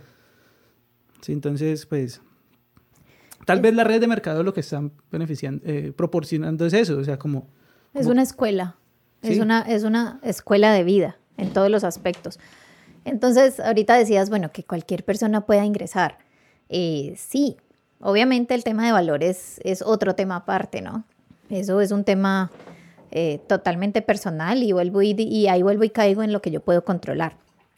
Yo he tenido la oportunidad de firmar en el equipo personas que tienen mucho dinero y que harían inversiones muy grandes y que obviamente eso nos beneficiaría a muchos, pero ni siquiera me interesa compartirles esto, pues porque sus principios y valores van en contra de los míos. Entonces no me interesa. No me interesa. O sea, pronto te van a exigir más de lo que... Hacer, lo hubieras podido hacer por el mero interés de firmarte una persona en tu equipo, pero no lo has decidido no hacerlo porque van en... Ok. De acuerdo. Ni siquiera me interesa. Ni siquiera me interesa. Eh, e, ese es otro tema, ese es otro tema, el tema de, valores. Pero eh, cuando yo digo no voy a filtrar, es decir, eh, yo parto del principio de que yo no puedo valorar a la gente por lo que ellos han logrado hasta hoy, sino por lo oh, que pueden llegar a lograr. Totalmente de acuerdo, súper. Y, si, y si yo parto de ese principio, pues ¿cómo hago yo para quitarle la oportunidad de las manos a alguien que no ha tenido unos super resultados de vida o que apenas está empezando a vivir? Si tiene, si esa persona tiene la posibilidad de vivir esta escuela, si esa persona tiene la posibilidad de aprovechar todas estas herramientas y empezar a crear unos resultados de vida diferentes. Y que yo le puedo ayudar, además, que ese es mi compromiso personal y eso sí lo puedo controlar, yo le puedo ayudar a construir esos resultados llevándolo de la mano. El otro día yo hablaba con una persona que enseña emprendimiento en una universidad y ese, ese me pareció un ejercicio interesante porque este hombre eh, ha tenido emprendimientos exitosos y bueno, es uno de esos maestros que enseña con la coherencia de sus resultados desde allí. Sí, no es como el profe de educación física, el típico colegio que es gordo y nunca corre, pero enseña educación física. Entonces hablaba con este maestro y él me decía, y, y, estábamos hablando del negocio y él me decía, Blanca, yo, eh, yo quisiera que a todos mis alumnos les fuera bien en sus emprendimientos. Y yo le decía, obvio, El tema, profe, es con cuántos de ellos tienes la posibilidad de asociarte para ayudarles a construir su emprendimiento desde adentro, porque una cosa es hablarles desde tu experiencia y que ellos reciban esa información, pero otra cosa es ponerla en práctica y hacerla funcionar. Bravo. Mientras que el network marketing, por el sistema como funciona, te da la posibilidad de coger a la gente de la mano y llevarla. Obviamente si ellos quieren y están dispuestos a hacer lo que hay que hacer, que ese es un punto muy importante en el que yo hago énfasis. Entonces yo puedo decirle, quiere trabajar, vamos a trabajar, pero hay que hacer esto, esto, esto y esto y acá tenemos las herramientas. Si estás dispuesto, yo te voy a ayudar. Sí, esa es la transparencia que uno buscaría. Por eso yo decido no filtrar desde ese punto de vista. El tema de los valores es ya otro tema, diferente. O sea, si filtras, si filtras, pero, pero no filtras por la capacidad que tenga alguien de lograr cosas, sino por otro tipo de criterios que tienen más que ver con los valores de la persona. Pues, Hasta ahí estamos de acuerdo. o sea, tú le das la posibilidad al que quiera eh, ingresar de hacerlo. Pero si de pronto eh, ves que ya habiendo ingresado, esa persona no cumple con ciertos pues, estándares o valores que, digamos, que, que tú esperarías ¿Qué pasa ahí en ese caso con, digamos, con esa persona? ¿Continúa en la red de mercadeo? Eh, Lo bonito de la red es que, y eso hace parte de el que a veces se venda como algo fácil porque en realidad es mucho más, claro. puede ser mucho más sencillo que un emprendimiento tradicional en términos de riesgos. Porque, por ejemplo, tú haces un consumo mensual, ¿no? Entonces tú haces una inversión mensual que yo le llamo el arriendo mensual de mi negocio, comparándolo con un emprendimiento tradicional. Sí. Y eso, pero eso está representado en productos que tú recibes y que si quieres los consumes, te beneficias de ellos o los comercializas y ahí está tu dinero en algo que tú tienes. Entonces, la misma persona puede decidir seguir o no seguir haciendo su consumo. Al final de cuentas, si no lo hace, si tú no pagas el arriendo, pues eh, lo más probable es que o te saquen o te manden la aseguradora y ya te toque hacer unos acuerdos Sí, en cambio acá si tú no consumes, no te reportan en ningún lado, simplemente no generas comisiones y ya. Entonces la misma persona puede decidir quedarse o no quedarse. Es como un, engaño mental que uno podría hacerse eh, por, e, por, ese detalle. Es decir, como no tengo un perro muy grande atrás ladrándome, pues no es como... O sea, como que no va a pasar nada si no hago nada en esta red. Pero mira lo, charro, o sea... Y eso a mí me pasó, me, me pasó. Es decir, Mm, claro, uno entra a una red de mercadeo y finalmente, si fracasa el negocio, no pierdes nada en, términos económicos, pues. No estoy de acuerdo con las personas que dicen que perdieron la plata, a menos de que me digan que, por ejemplo, fue una pirámide y realmente les hayan robado la plata. Pero normalmente las redes de mercadeo serias te dan un producto, un servicio. Entonces, como que tú pagas, te dan el producto, ya ahí recuperaste la inversión, la tienes, te lo tomas ya estamos en otras materias si el producto funcionó, no funcionó, o, si, tú te lo supiste tomar o no lo supiste utilizar. O si, era, o si realmente querías el producto, o sea, porque muchas veces puede ser que listo, o sea, lo adquiero porque, pues, digamos, es el trabajo que tengo que hacer y estoy dispuesto a hacerlo. Pero, o sea, con ese dinero, ¿será que yo hubiera adquirido ese producto o, o lo hubiera empleado en otras cosas? Yo creo que a veces uno hace una diferenciación o los mismos emprendedores se encargan de intentar hacer una diferenciación entre ellos eh, y las personas que deciden emprender en, las redes de mercadeo blanca. Y creo que eso es, o sea, a mi, a mi modo de ver es un error. ¿Por qué? Porque muchos emprendedores crecen con un antivalor que a mí me parece que uno como emprendedor debería prevenirse contra eso. Y es el antivalor del resentimiento. Entonces, vos has escuchado la, la gente que dice, es que ojalá a usted le hubiera tocado pasar por lo que a mí me tocó pasar. ¿Sí o no? Pues la verdad no, no lo he escuchado. ¿No lo has escuchado? Bueno, a mí sí me ha tocado mucho. En la música y en, y en la vida. He encontrado muchas personas que, que crecen como con un, con un pequeño resentimiento en el que creen que todo tiene que ser difícil o todo el mundo tiene que pasar por las dificultades que pasaron ellos cuando el mundo básicamente avanza. O sea, o sea, las dificultades son otras. Sí, hoy los retos son otros. Entonces, ¿qué pasa con, con muchos emprendedores tradicionales? Y aquí van a tirar hate los emprendedores tradicionales, pero como hay que tener de todo, o sea, necesitamos gente que cree sus propios productos. Es decir, no necesitamos solamente un ejército de gente que venda los productos de ciertas compañías. También necesitamos gente que cree sus propios emprendimientos. Pero así como necesitamos ese tipo de gente, también necesitamos mucha gente que genere capital a partir de la recomendación de productos que ya funcionan. Lo que pasa es que, claro, eh, es más fácil como escudarse cuando yo no tengo nada que ver, como porque me, me salgo más fácil. Te pongo un ejemplo. El típico vendedor de San, de San Andresito, que porque te vende un, un artículo barato, es más fácil para él decirte después, ah, es que usted sabe que eso es de mala calidad, eso aquí tal, no sé qué, que cuando tú pones tu nombre en tu emprendimiento. Claro. Entonces, claro, si yo monto un puesto de comidas que se llama Hamburguesería Camilo y mis hamburguesas salen intoxicando a la gente, entonces va a pasar después que a mí me va a dar muy duro porque fue mi nombre el que se manchó.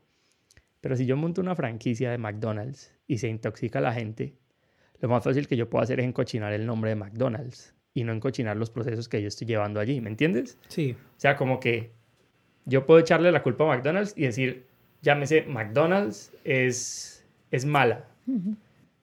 Pero no le voy a decir a la gente que realmente yo fui el que no efectué los procesos de manera positiva.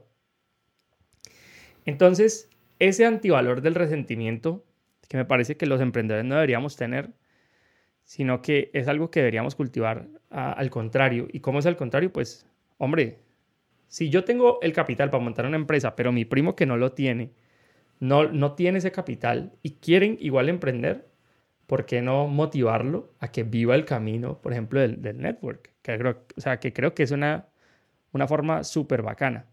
Y tú has visto esos grupos donde, donde esos memes que hacen hoy, que hacen como, como que recochan mucho a la gente que le dice a uno, hola, ¿cómo estás por, por interno? Y te debe vender un postre o algo así. Y, te dicen, tienes un minuto que para ah, ya, ya, sí. explicarte una propuesta de negocio. ¿Por qué ese hate, güey? ¿Por qué ese hate de coger hacia la gente? Yo, yo en algún momento, tengo que decirlo, también les tiré hate, pero después reflexioné un poco y dije, o sea, es gente que al final está intentando salir adelante. Sí, creería yo que, digamos, ese hate y, y, esa parodia o, esos memes se generan a raíz de lo que estamos hablando ahora. Ya Blanca nos corregirá, que es que eh, han vendido las redes de mercadeo como si fuera algo sencillo, o sea, como que simplemente invierte un dinero y ya vas a generar ingresos mensuales por 5 mil dólares. O, o, también, también eh, lo que puede pasar es que lo han confundido con las pirámides. Exacto. De, alguna forma, entonces, pues la gente eh, hace esa parodia o hace, digamos, tira ese hate, pues por eso mismo, pues porque o sea, asocian que cuando te van a hablar de redes de mercadeo es porque tienes la posibilidad de que te van a tumbar. O sea, te van a tumbar, te van a, eh, robar algún dinero. O y así es pero así es todo en la vida. O sea, uno en cualquier momento le pueden dar en la cabeza con cualquier cosa.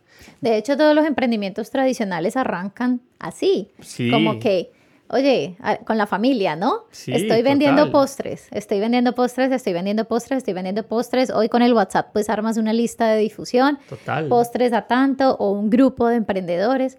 Todos los emprendimientos tradicionales empiezan así, en el network marketing no es la excepción, empieza igual, ¿no? Es un tema de marketing por recomendación. Y hoy con las redes sociales, eh, pues que funcionan, es así, puro marketing por recomendación, pues e, este tema ha cogido mucha más fuerza el marketing por recomendación. Eh, yo pienso que, que, también tiene que ver con un tema de, de, apropiarse del, de, hablando de las franquicias, si tú compras una franquicia X, pues eh, tú tienes dos opciones. O cuando te vaya mal, le echas la culpa a la marca, o en cualquier momento y en cualquier situación, asumes la responsabilidad porque si tú compraste la franquicia y es tu negocio, es tu negocio. Claro. Es mi negocio. Es mi negocio de Stopway, es mi negocio de McDonald's, es mi negocio de Ventolini, es mi negocio. Entonces en network marketing también pasa lo mismo y debería suceder así. Yo, por ejemplo, sé que los networkers somos socios en la empresa. Y esa es la forma como yo siempre, bueno, desde que ya lo entendí, después de que entré y conocí y empecé a conocer más del tema, lo he asumido y es que es mi empresa. Una pregunta. No es la empresa del dueño, del CEO y del que la fundó, es mi empresa y es mi negocio. Entonces, ahorita Alejo decía, Entonces, yo, ¿será que eh, yo con, con, esta plata compraría esos productos o la hubiera eh, usado en otra cosa? Eso pienso que, que, claro, es ese tema de apropiarse de la marca. Eh, por ejemplo, y, y creo que, que, compartimos algo igual, yo me crié en el ingenio Manuelita y mi papá trabajó 25 años en el ingenio Manuelita. Sí, sí. Y ahí funciona como Andrés López y hagámosle propaganda en la pelota de letras, que en la casa todo estaba contramarcado con Manuelita y era nuestra empresa. Claro, uno y, ah, claro, es que esa no era la cultura podíamos... de que el empleado era súper orgulloso de pertenecer a una empresa. Sí. Y se creaba así. Y, y no la podíamos familia, comprar la... azúcar de otra marca. Tenía que ser de, de allí. Del Mucho ingenio. menos criticar el cultivo de caña. Porque... Cero. Entonces, tiene que, eh, eso es un tema que, que, hay que vivirlo desde allí porque si no, no vas a lograr eh, realmente tener esos resultados grandes, no vas a lograr venderlo como es. Y ahorita hablaban también del tema de ventas, que ese es otro tema. Eh, y, y, es que uno no, uno no puede vender algo o no debería vender algo con lo que uno no se identifique. Pues es que no tiene sentido. Okay. Hay vendedores de, de esos que son, que tienen muchas técnicas de ventas que logran vender cosas en las que no creen, eso también sucede. Y les ha funcionado, ¿no? Y, y funciona, pero hoy en día...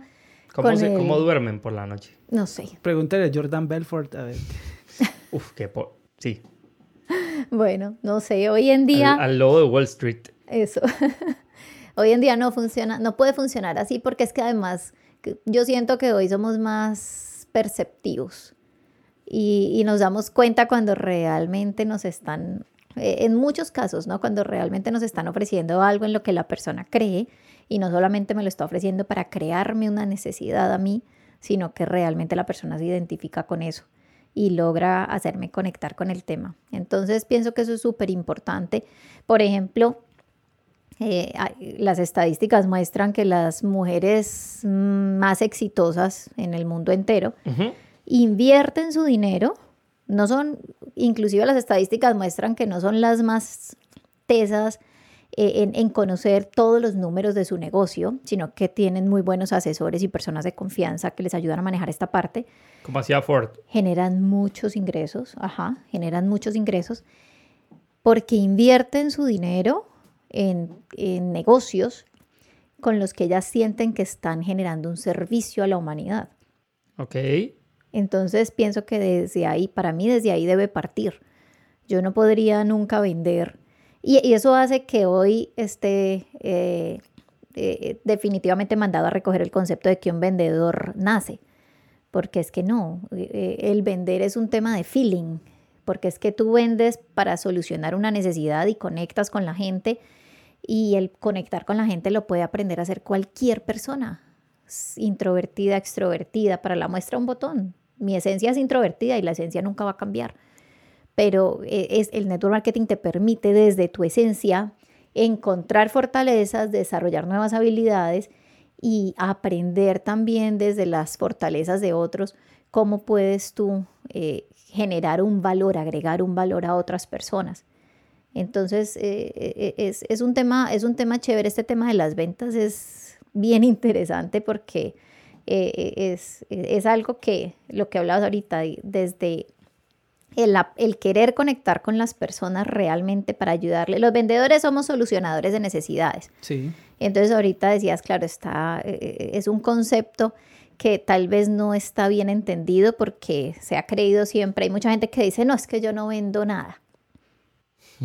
Pero sí. comencemos porque cada uno empieza siempre vendiéndose usted mismo. Con sí. su primer trabajo, que usted consiguió se vendió, con la primera relación que usted tuvo se vendió. Claro, lo que pasa es que aunque uno siempre se esté vendiendo, uh, hay gente que lo, lo, lo, compra uno por obligación, o sea, lo tienen que comprar por obligación. Los papás, por ejemplo, lo compran a uno por obligación. No, no siempre. Así usted sea un producto defectuoso. defectuoso. Sí, claro, o sea. Pero no te has puesto a pensar que e, e, ese es otro tema, que, por ejemplo, a, a, ti Camilo, no es que ellos te compraron, sino que te, eh, o sea, ellos te, te, escogieron más bien. O te fabricaron. Ellos sí, te escogieron y, que, un... y que inclusive eh, como el hijo llega a ser también, depende mucho de las experiencias que los mismos padres le, le han permitido vivir. Bueno, sí, yo digamos que lo digo en un sentido mucho menos profundo, más superficial. Más jocoso, más. Sí, pero, pero, pero tampoco lo digo totalmente en broma. Es decir, eh, claro, hay gente que, hay gente que te dice, mira, yo no creo en eso de que todos nos vendemos de alguna manera. A mí el que me quiera bien y el que no me quiera tan bien. A ese tipo de personas, las personas que los quieren y están ahí, pues los han comprado así. O sea, es como cuando uno sabe que, bueno, está bien, compro este producto y pues, Pues no, me es- no gusta es el la mejor, envoltura, pero- pero pues así me gusta. ¿Sabes? Como que así me gusta. Bueno, yo, quis- yo quisiera hacerte una pregunta y es la siguiente. La semana en tu vida que más dinero te has generado, ¿cuánto te ganaste? Porque en tu empresa cierran semanal, ¿cierto? Sí, ¿Cuánto, se pagan sem- bonos semanales, mensuales. ¿Cuánto es lo más que te has ganado en una semana? En una semana alrededor de 40 millones de pesos. ¿Semanal? O sea, de-. En esa semana. O sea, pero es algo eh, cotidiano o, o sea, más común de lo que podría ser o, o es algo que... o Se vuelve común cuando coges impulso. Y para que eso suceda normalmente debe haber pasado eh, un buen tiempo, mm, normalmente algunos años. porque Tengo entendido que, digamos, en, en el ranking de, de tu empresa, pues estás bien posicionada. Hay gente superior a Sí. tu nivel. Y una semana de esas personas, ¿cuánto puede ser entonces? Pues hay personas dentro de la empresa que han llegado a ganarse en una semana, mm, eh, hablando en pesos, eh, 200, 300 millones. Sí. O sea, para ellos sí es común ganarse 40 millones de pesos semanales. Así es. Eso, eso me hace pensar en que, la, digamos que la gráfica en tiempo-ingresos sí es muy, es, es drástico el, el cambio. Es decir, en el empleo como que la gráfica puede ir así en ascenso, pero es muy lento el ascenso durante los años. ¿Cómo así? Una pendiente casi, casi de cero. eh. Casi de cero. Y sube y sube. Y normalmente llega un punto en el que, queda así, pero, pero creo que en el network puede ser como que en los primeros años esté así muy, muy plana y de momento a otro, ¡pum! Una pared. Punto de inflexión. Y de ahí para Si arriba. no bajas el impulso. Ajá. ¿Qué significa no bajar el impulso? significa que tú te mantengas, te mantengas, te mantengas. Hay personas, y eso es una, eh, eso es, eso es un arma de doble filo en el network marketing y en la expectativa que se vende y que la gente compra. Hay personas que compran la idea de libertad ya. Sí. Hay personas que, inclusive muchas personas, se rajan del network marketing porque se dejan afectar por los comentarios de, de sus eh, amigos o conocidos o familiares que les dicen, oye, ¿cómo así? ¿Tú no estás haciendo eso para construir libertad? Porque son las eh, 9 o 10 de la noche y estás trabajando. No entiendo. Mm, Eh, entonces, eh, hay personas que dicen, uy, sí, son las 9 o 10 de la noche, yo que hago trabajando a esta hora y compran y se dejan comprar esa objeción o compran ellos esa objeción y bajan el ritmo. ¿Qué significa cuando dices compran la objeción? Hay personas afuera, hay personas afuera eh, de tus personas cercanas, familiares, amigos, conocidos. Hay personas que eh, te dicen, eh, no te va a funcionar, es muy difícil. eh, lo que les decía ahorita, no dices que, eh, eh, decidiste hacer network marketing porque estabas construyendo libertad, eh, porque te veo andando en el mismo carro, ¿sí? Y empieza una presión social, empieza una presión social. Entonces, eh, eh, eso se vuelven, ob- esos son objeciones que tienen los de afuera, pero hay veces en las que eh, uno le compra las objeciones a los de afuera. Sí, claro. Sí, objeciones son muchas, objeciones hay O muchas. sea, como que uno se deja dar pedal, sí, Pero es porque no que- es lo suficientemente fuerte de la cabeza. No, y ahí hay que entender la ley del espejo, y es que cuando a ti te molesta, te incomoda o te afecta eh, algo de lo que alguien de afuera te dice, es porque lo tienes que trabajar en ti. Pero cuando esa misma, eso mismo que esa persona te dice, no te incomoda, no te afecta, no, no tiene un efecto en ti, es porque es esa persona la que lo debe trabajar y no te pertenece a ti, le pertenece a esa persona. Pero entonces cuando, claro, tú compras esa objeción, es porque eh, en tu cabeza hay que trabajar cosas, lo que sea, eh, temas de eh, inmerecimiento, que por formación cultural tenemos, eh, temas de, de, de baja autoestima, en fin. ¿Cómo, cómo identificas tú cuando, cuando uno tiene un espíritu de inmerecimiento. ¿Y, ¿Y, qué desventajas o qué cosas negativas puede traer el, el no tener esa mentalidad? Esa mentalidad de, de merecimiento. Pues eh, la verdad se identifica fácil y creo que todos en alguna medida lo tenemos, ¿no? Porque es que es una formación cultural. Eh, ahí podemos entrar a temas más profundos como que eh, desde la epigenética se muestra que nosotros que, nuestra cabeza más bien se contamina cuando, bueno, usando el término contaminar, eh, cuando a nosotros nos hacen creer que es que tenemos que buscar llegar al paraíso o al lugar, eh, el lugar perfecto. Pues. Exacto. Cuando nosotros venimos de allí. Pero resulta que la, la cultura, la sociedad, nuestras experiencias vividas nos empiezan a meter en la cabeza eh, esa, esa mentalidad o, esas ideas de que no tenemos lo suficiente todavía, que tenemos que hacer todo lo que tengamos que hacer para llegar allá. Entonces eh, nos formamos bajo una mentalidad de escasez, de escasez, no de abundancia, ¿sí? Y eso es lo que hace que tengamos esa mentalidad de inmerecimiento. Además que, eh, que todo debe ser difícil, que todo debe ser o sea, el que no eh, trabaja duro, entonces es porque no va a obtener los resultados que, quiere. Claro, pero el trabajar duro, más que eh, desde el disfrute de, hacer lo que haces, nos lo han vendido desde, desde el yugo y el sufrimiento de tener que echarse una piedra encima gigante. Y, si, no lo haces, no vas, a, no, no vas a lograr lo que quieres. Exacto.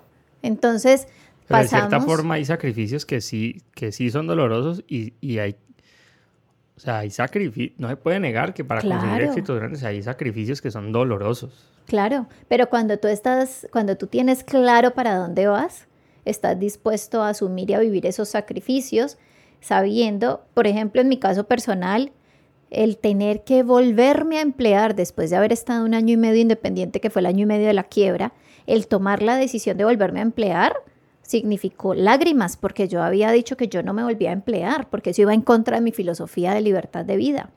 Pero resulta que entendí que en ese momento, y por eso yo lo decía, el empleo, temporalmente hablando, iba a ser una herramienta para poder otra vez resurgir desde allí, desde esa quiebra, para poder salir adelante hacia donde quería llegar o hacia donde quiero llegar. Entonces, fue más un tema de listo, asumo este sacrificio porque literal era un sacrificio y cuando recibo un ascenso al cuarto mes de estar allí y pasé de ganarme dos millones y medio a ganarme nueve millones de pesos, como les contaba ahorita, eh, pues para mí los nueve millones seguían sin comprar mi libertad. Seguían sin comprarme esa idea de que el empleo me iba a dar esa libertad que estaba buscando porque no era así. Entonces para mí siempre fue un sacrificio y estuve allí dos años pero fue de llorar realmente. O sea, al final salí de ahí porque yo le dije al universo, universo, por favor, ya no más, no más, no más, no más, no más. Entonces, claro, hay sacrificios que uno realmente asume y que yo voy, no me arrepiento de haber asumido ese sacrificio y no porque me ganara nueve millones de pesos, porque la gente diría, no, pues obvio, ¿no? Más bien el reto para mí era si yo no me iba a quedar ahí pegada haciendo lo que tuviera que hacer para que no me sacaran desempleo porque me ganaba 9 millones de pesos. Pero, pero el sacrificio para mí era levantarme todos los días para tener que ir allá. Porque, no, eh, porque yo no quería hacer eso. pero en ese orden de ideas, entonces, eh, sí se puede decir que tu, tu camino sí fue, digamos, doloroso. O sea, sí hubo un, un digamos, un, un martirio eh, en, digamos, en llegar hasta donde, hasta donde quería llegar. O sea, y ahí va la filosofía de, de muchas personas, que es lo que estabas hablando, que piensa que si no se trabaja duro, pues de pronto, y duro es eso, o sea, duro es llorar, no, es que estoy aquí porque me toca, eh, pero lo tengo que hacer porque si no, no voy a, lograr esa utopía laboral o, o, de libertad que, que, tengo en mi cabeza. O sea, en tu caso sí, sí fue así, o sea, sí tuvo, tuvo que ser un trabajo duro. Pero ¿crees que en todos los casos aplica eso? O sea, que debe haber ese sacrificio tan doloroso para, para decir, pasé por esto, entonces, eh, como pasé por esto, ahorita sí merezco lo que, lo que quiero. O sea, ¿sí, sí crees que debe ser? Ok, yo, yo diría, Leo, más bien que la filosofía es me merezco eso y punto. ¿Qué tengo que hacer para lograrlo? Pues si ya tengo trazada una meta. El tema eh, o la situación que yo veo pues de, de trabajar con tanta gente todos estos años es que primero no creemos que nos merecemos muchas cosas, ¿sí? Entonces tenemos que empezar a trabajar en darle la información a la gente y ayudarle a ver que sí se merecen muchas cosas y seguir nosotros trabajando en eso porque siempre nos ponemos limitaciones, ¿no? Lo bueno de ponerse metas es que tú llegas a esa meta que te costó un sacrificio, trabajo, en fin, y ya dices, wow, puedo ponerme una meta más alta porque esta ya la ves viable, ¿sí? Llegar allí. Entonces, es que no, no es que como ya pasé por esto, ahora sí me lo merezco. Siempre que uno se ponga metas, pues va a tener que asumir retos, punto. Siempre va a tener que asumir eh, retos porque es que lograr una meta implica moverte de tu zona de confort. Claro. Entonces siempre vas a tener que asumir retos. Ahí no hay nada que hacer. Si no estás dispuesto a asumir esos retos, y entre más grandes las metas, pues los retos van a ser más grandes porque va a implicar moverte mucho más de tu zona de confort. Entonces pienso que Ah, el, tema ya que veo yo después de trabajar con tanta, eh, con tanta gente que analizo es que mucha gente no tiene metas.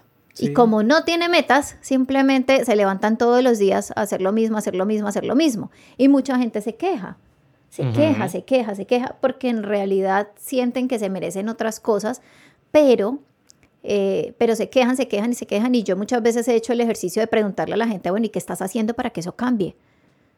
O sea, en este momento, ¿qué estás haciendo diferente o qué vas a empezar a hacer diferente para que cambie eso que no te gusta en este momento? Si te proyectas en cinco años, eh, ¿qué estás haciendo diferente ahora para que en cinco años tu situación sea diferente? Y realmente muchas personas no están haciendo nada, nada diferente.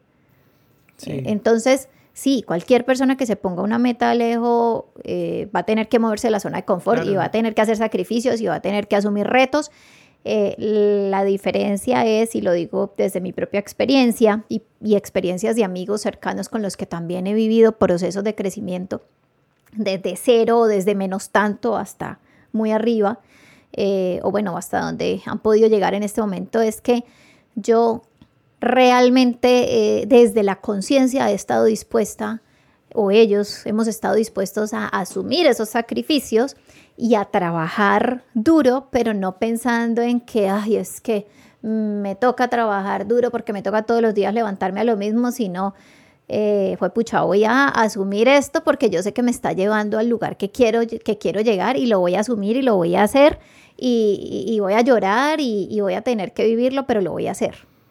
A mí algo que no deja de parecerme real y es que a pesar de que, de que nos planteemos que que siempre es posible ponernos una meta y lograrla.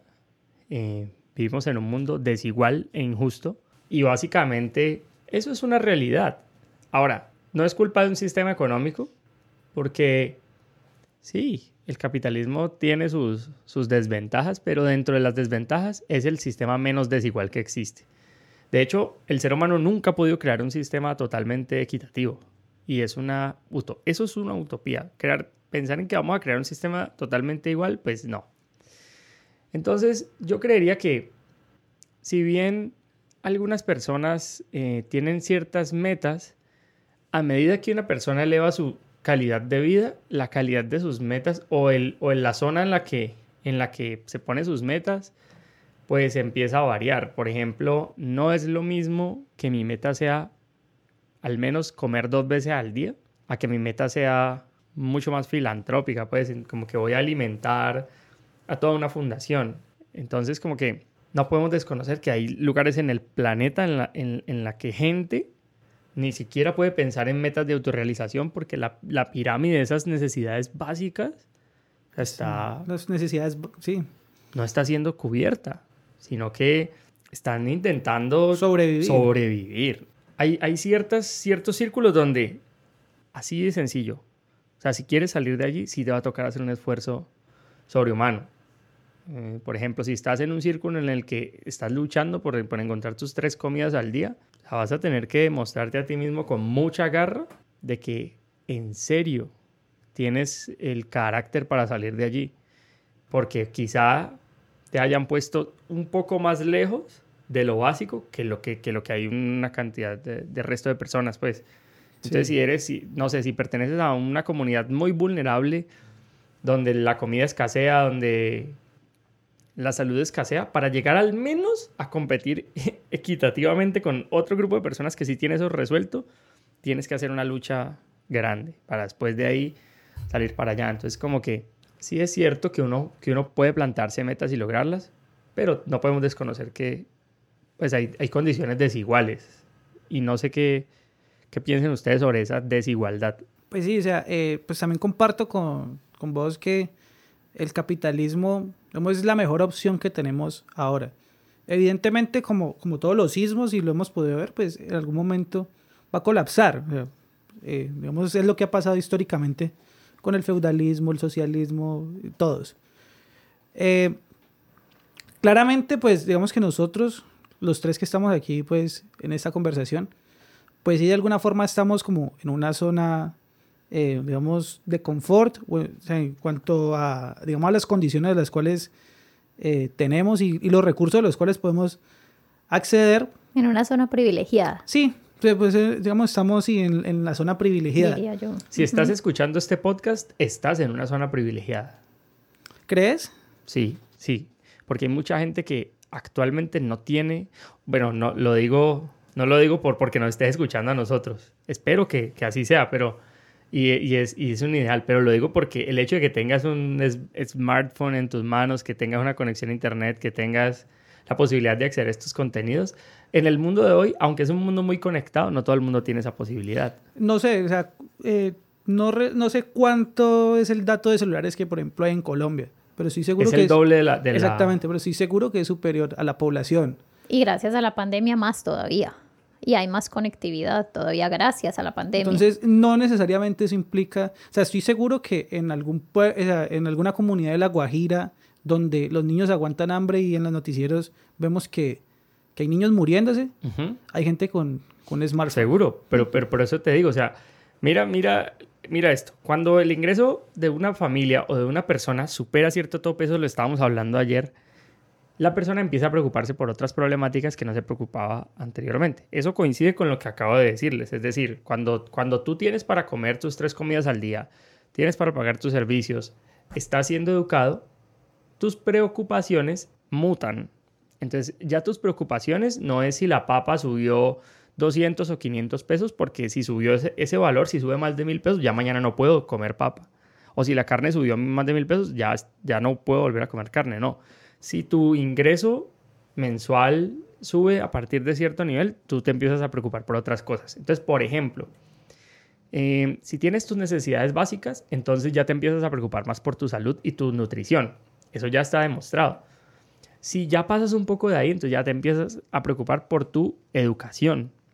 Entonces, una persona que, por ejemplo, hoy en día eh, busca materiales de que le permitan crecer como persona, digamos como un podcast o un libro, eh, no, es, no es porque simplemente en el mundo hayan es, smartphones, sino porque esa persona ya tiene cubiertos ciertas áreas de su vida que le permiten pensar en dedicarle tiempo a crecer en otras áreas. No sé sí, si sí. soy claro.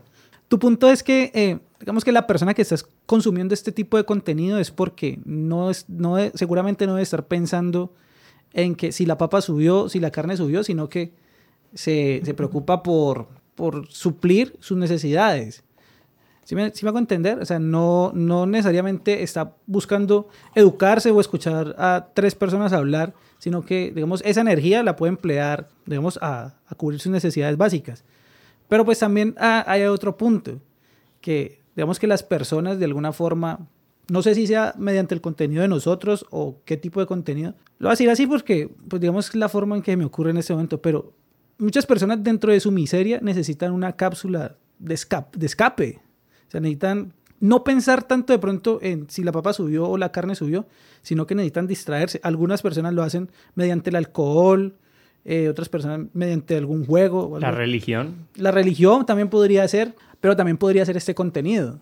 Entonces, eh, no estoy muy seguro. O sea, diría que en un 90% pues las personas que podrían consumir este podcast está en una posición privilegiada, como lo decía Blanca, pero no estoy seguro si todos. Hablando de posición privilegiada como tener ciertos recursos. Como tener tus necesidades básicas cubiertas. Tener tus necesidades básicas cubiertas. Sí. Ok.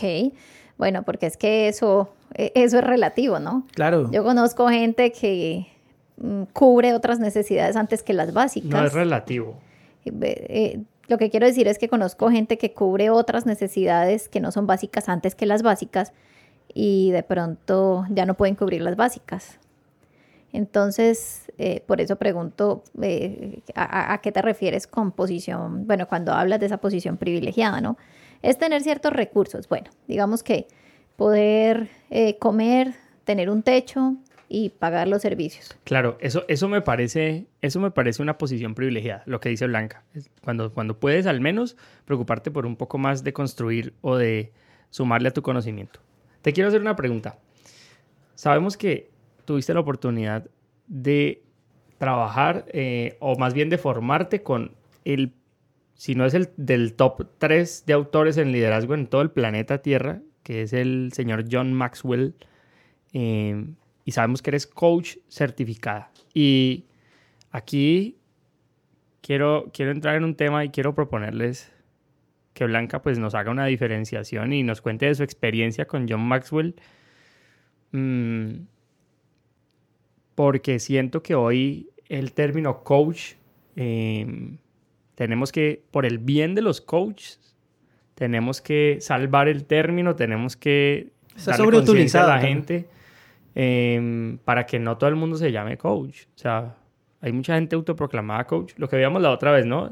Por ejemplo, en muchas áreas, pero por ejemplo, nenas que hacen mucho gimnasio, tienen resultados físicos, cuerpos lindos y entonces ya recomiendan rutinas de ejercicio y ya soy coach deportivo. Gente que se ha leído uno, dos o tres libros de, de liderazgo y ya soy coach, o sea, ya te puedo decir qué hacer con tu vida o algo así. Entonces, pues, ¿cómo fue ese proceso, Blanca? Esa experiencia de John Maxwell, que sabemos que es muy importante, que muy pocas personas tienen eh, la oportunidad de, de hacer eh, o de tener esa experiencia y lo del tema de los coaches. Ok. Pues bueno, eh, sí, mi, mi super mentor, John Maxwell, la verdad es que es una persona que admiro un montón y lo admiro sobre todo porque, bueno, ahorita más tuve la oportunidad, desde sus libros ya lo admiraba, pero tuve la oportunidad de verlo, compartir con él en persona y ver cómo, inclusive me recordó mucho a mi papá, siendo mi papá una persona muy estricta y una persona que decía lo que pensaba y eso, por eso me lo recordó mucho. Y pude ver en él una persona que como él lo promueve y, lo, y, lo, y es, y, y como él lo dice, una persona que ama a la gente. Entonces, estar en un evento con 3.500 personas en Orlando eh, hace aproximadamente un año y medio en esa certificación y ver filas de personas, yo entre esas personas haciendo, esperando a que él nos autografiara un libro y llegar a donde él estaba, donde habían personas obviamente del staff que nos decían, no fotos, no fotos, y yo ya tenía la persona lista que me iba a tomar la foto.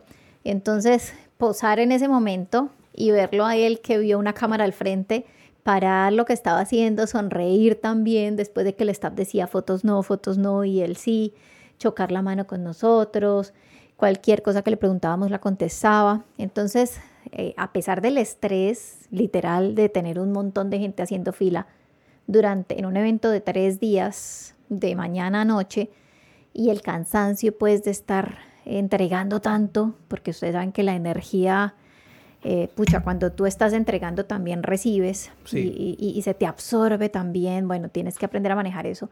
Una persona muy equilibrada y que de verdad te dice las cosas como son y también te, agrega, te agrega valor y te valora.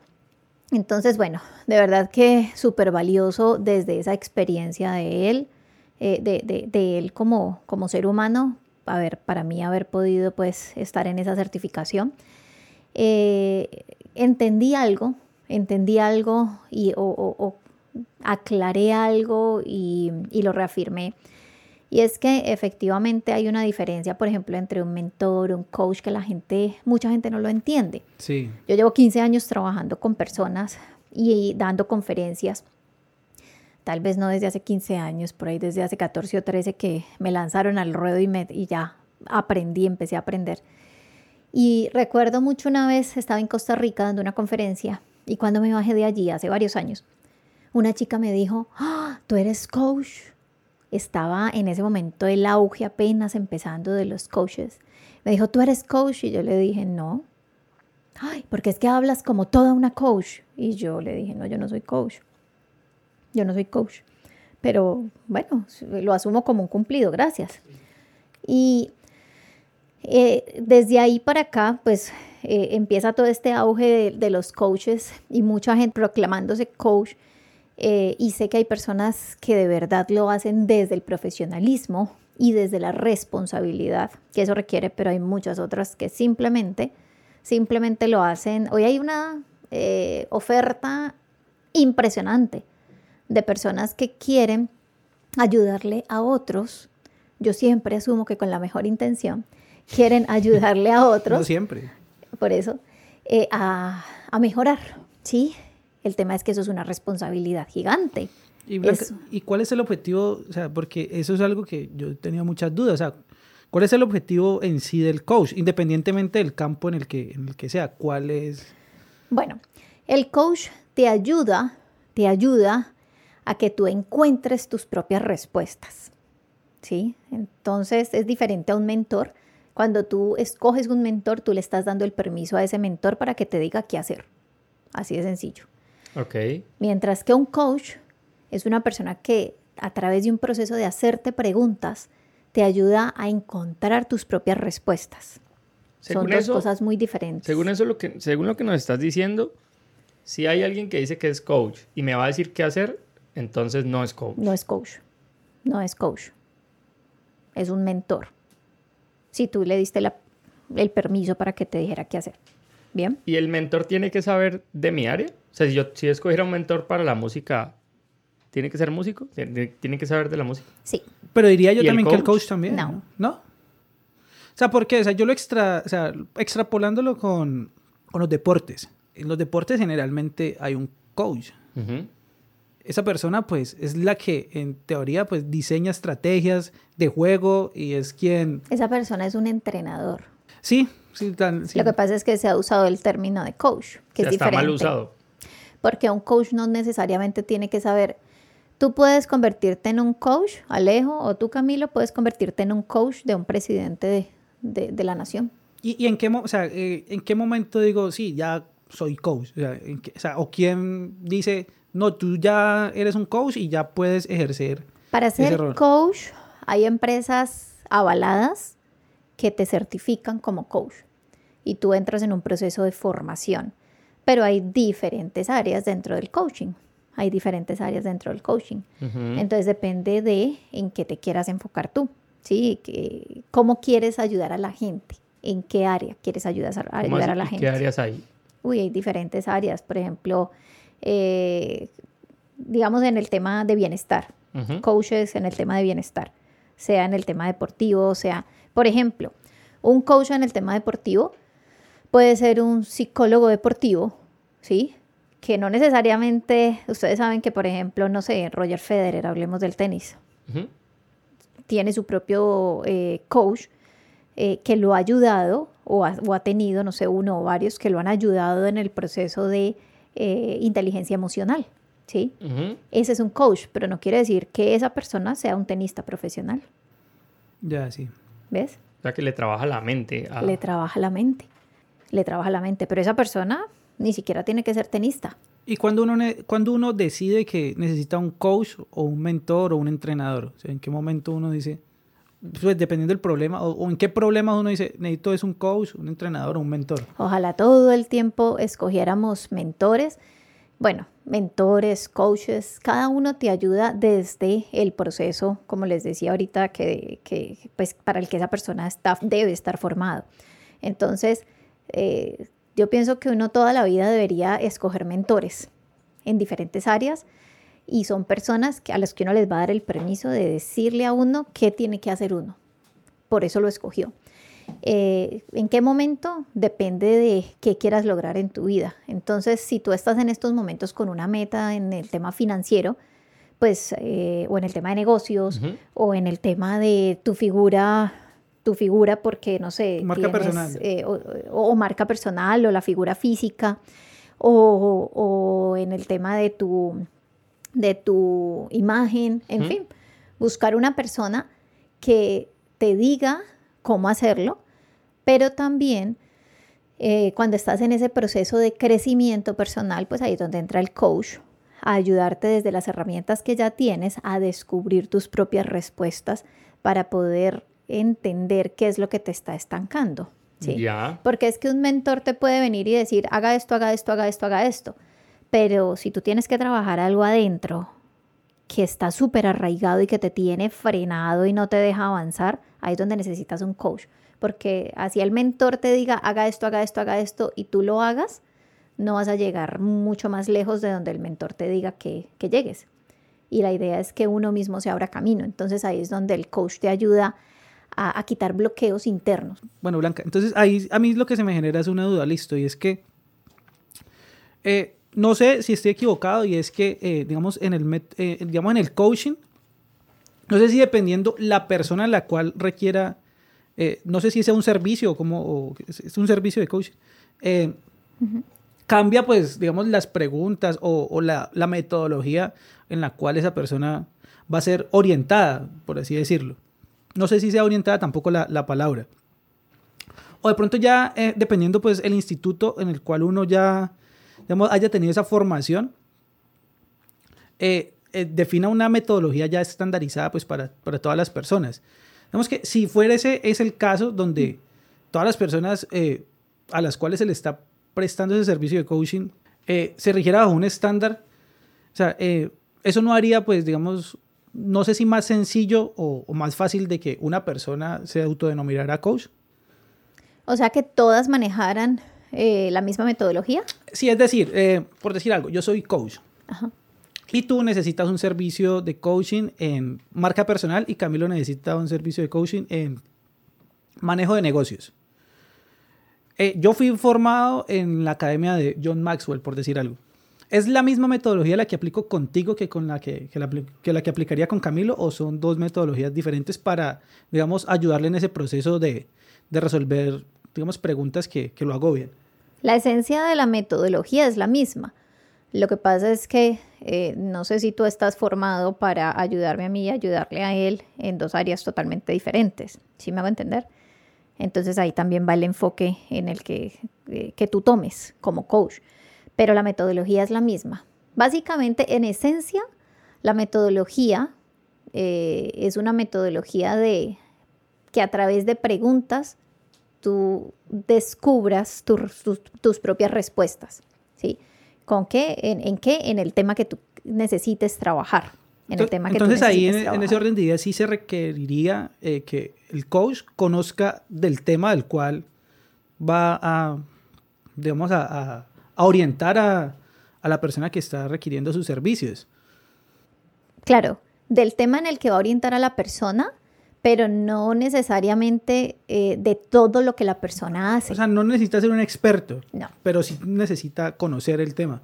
Conocer del tema, claro. Porque, o sea, porque, o sea, si fuese así, eh, digamos, algo eh, completamente estandarizado, pues simplemente, pues cualquiera coge un libro, o sea, cualquier persona puede plasmar en un libro, digamos, ese esquema. Entonces, quien tenga el libro, pues simplemente va a poder decirle a la otra persona, no, mira, entonces tu orientación debe ser por este lado, cuestionate esto.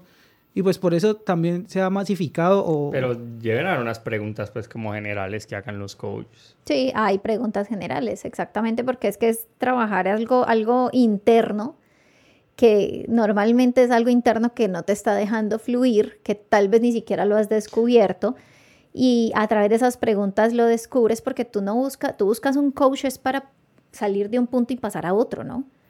Tú no buscas un coach solamente para charlar un día y ya, pues eso ya es una relación de amistad o no sé, pero una conversación, pero tú cuando buscas una sesión de coaching, tú la buscas es porque te sientes estancado en algo y quieres llegar a cierto punto y no has podido.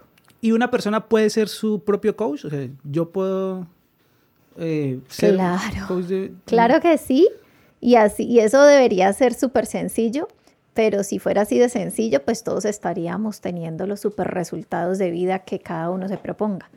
Por eso, como nosotros mismos solemos no, no, tener la capacidad de ser autocríticos o, lo suficientemente autocríticos. O sea, no, somos capaces de eh, abstraernos de, de, digamos, de la realidad en la cual estamos pasando. pero esa es, esa es, la naturaleza del ser humano, ver con una perspectiva los, los problemas. Por eso sí, creo yo que sí, por mucho conocimiento que uno tenga, yo creo que John Maxwell tiene que tener sus coaches. O sea, alguien que le haga coaching a él y muy probablemente alguien que lo mentore. Habla todo el tiempo de eso. Todo el tiempo nombra a sus, a sus coaches, a sus mentores, todo el tiempo. pero, pero un libro puede servirte, digamos, como auto-coaching, no sé. O sea, si tú lees un libro que te ayuda a encontrar algunas respuestas, pues también, o sea...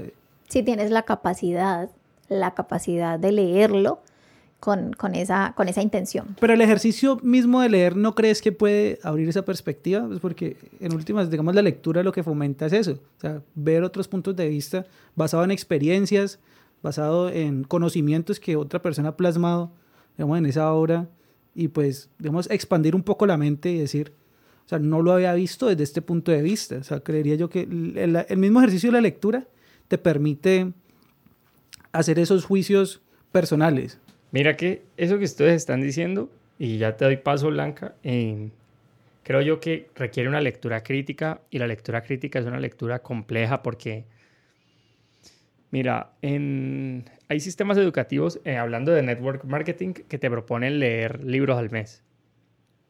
Porque la mayoría de libros de network marketing tienen, no sé, entre 200 a 400 páginas. Entonces, si tú haces un cálculo muy sencillo, si tú lees 20 páginas diarias, eso no te toma sino 15 minutos y te puedes leer 600 páginas al mes. Sí. O sea que, yéndote a la mitad, si un libro tiene 300 páginas y te lees 10 páginas diarias, en un mes te acabaste el libro. Pero hay un tema con ese tipo de libros. Y es que son libros de mucho autocuestionamiento, lo que decía Blanca. Y eso quiere decir que en un solo párrafo, he visto, he visto como en un solo párrafo el autor te dice, hágase las siguientes preguntas y te planteas siete preguntas. Entonces vas pasando, por ejemplo, voy a decirlo de una manera muy coloquial. Hágase las siguientes preguntas. ¿Está usted feliz con lo que hace? Esa es de sí o no. Pero empieza a abrir. ¿Cuáles son sus sueños más arraigados en, lo profundo de su corazón? ¿Cuáles son aquellas personas eh, con las que usted pasa más tiempo y por qué? Y así una lista. Compadre, o sea, usted lees esas preguntas y vas pasando. Pero hacerte esas preguntas, hacerte esas preguntas y contestar esas preguntas requiere tiempo. Sí, seguro. Entonces, si ya leer el mero libro, a veces crear el hábito ya es complejo, ahora interiorizar esas preguntas, o sea, con un solo libro te tardarías muchos años. Por ejemplo, el, el libro de Piensa y hágase rico, que es un libro espectacular de Napoleón Hill. Si tú lo lees a la carrera, Ok, pero, pero hacer los ejercicios que dicen ahí, y de hecho hacer los ejercicios que proponen cada libro de, crecimiento es complejo, Blanca. O sea, no es como simplemente leer el libro y ya, y por leerlo soy mejor, no creo. No, no, no. Yo conozco gente que se ha leído muchísimos más libros de los que yo me he leído, de los que se han leído mentores míos, y estas personas no tienen los resultados de vida que quieren tener. Exacto. Porque es que, y, y conozco gente, que hoy, por ejemplo, me parece una, una herramienta valiosa esto que de, la lectura rápida, ¿no? Los cursos de lectura rápida. Entonces conozco gente que se ha hecho los cursos de lectura rápida, estos que están promoviendo ahorita, súper valiosos, en, en, YouTube. Y entonces eh, se van a glorian de que se están leyendo dos, tres libros al mes o un libro semanal. Eh, pero realmente cuando tú vas a ver cómo aplican esos libros, pues no está sucediendo. Yo personalmente, y es mi filosofía, yo me, me demoro lo que me tenga que demorar en un libro. Porque es que yo tengo que subrayarlo, por eso no me gusta leer digital porque para mí no es igual, para mí no es igual. Mi aprendizaje no funciona así. Entonces yo agarro y subrayo, subrayo, mis libros todos están rayados y me puedo quedar y, y, y, yo parto de la filosofía de, de aquí, de lo que leí, tengo que sacar algo que lo empiece a poner en práctica porque es que si no, ahí se queda la información. Y claro, de pronto la mente se expande porque le diste más información, pero el proceso es más lento que cuando te quedas, en vez de leerte 10 libros, puedes analizar un libro. Pero ahí donde viene el otro tema, yo les cuento una experiencia personal que yo tuve, eh, yéndome al, al, tema espiritual un poco. Y es que una vez yo estaba en un momento de vida en el que mm, necesitaba respuestas, sí o sí necesitaba respuestas, me sentía estancada y no sabía qué hacer. Y yo siempre eh, he tendido a ser muy, muy autosuficiente, muy autosuficiente. Eh, yo creo que la formación eh, machista de mi padre me enseñó eso y eso para mí ha sido algo súper valioso de haber tenido un papá machista y es que me empoderó. Entonces, eh, o sea, fue como una antítesis de lo que de lo que tú querías hacer. O sea, tú no querías un hombre, digamos, que te sometiera. Exacto. Entonces tú dijiste, eso no es lo que yo quiero. O sea, fue una antítesis de la cual aprendiste. De hecho, tengo muchas cosas de, de mi papá en ese aspecto. Espérate, espérate, espérate. Pero, pero, espere, para no desviarme de la historia que les quiero contar. Entonces, eh, he tendido a ser muy autosuficiente. De hecho, alguna vez me tocó aprender a, que, a dejar que un hombre me abriera la puerta del carro, en fin, que no me, me parece chévere hoy, pero antes me parecía como que, perdón, yo puedo. Entonces, un día que yo estaba así en ese, en ese momento como de que me sentía estancada, alguien me dijo, un amigo me dijo, mira, mira que yo eh, estaba así y alguien me recomendó ir a, un, a, un, momento de una novena, una novena eh, desde la corriente católica.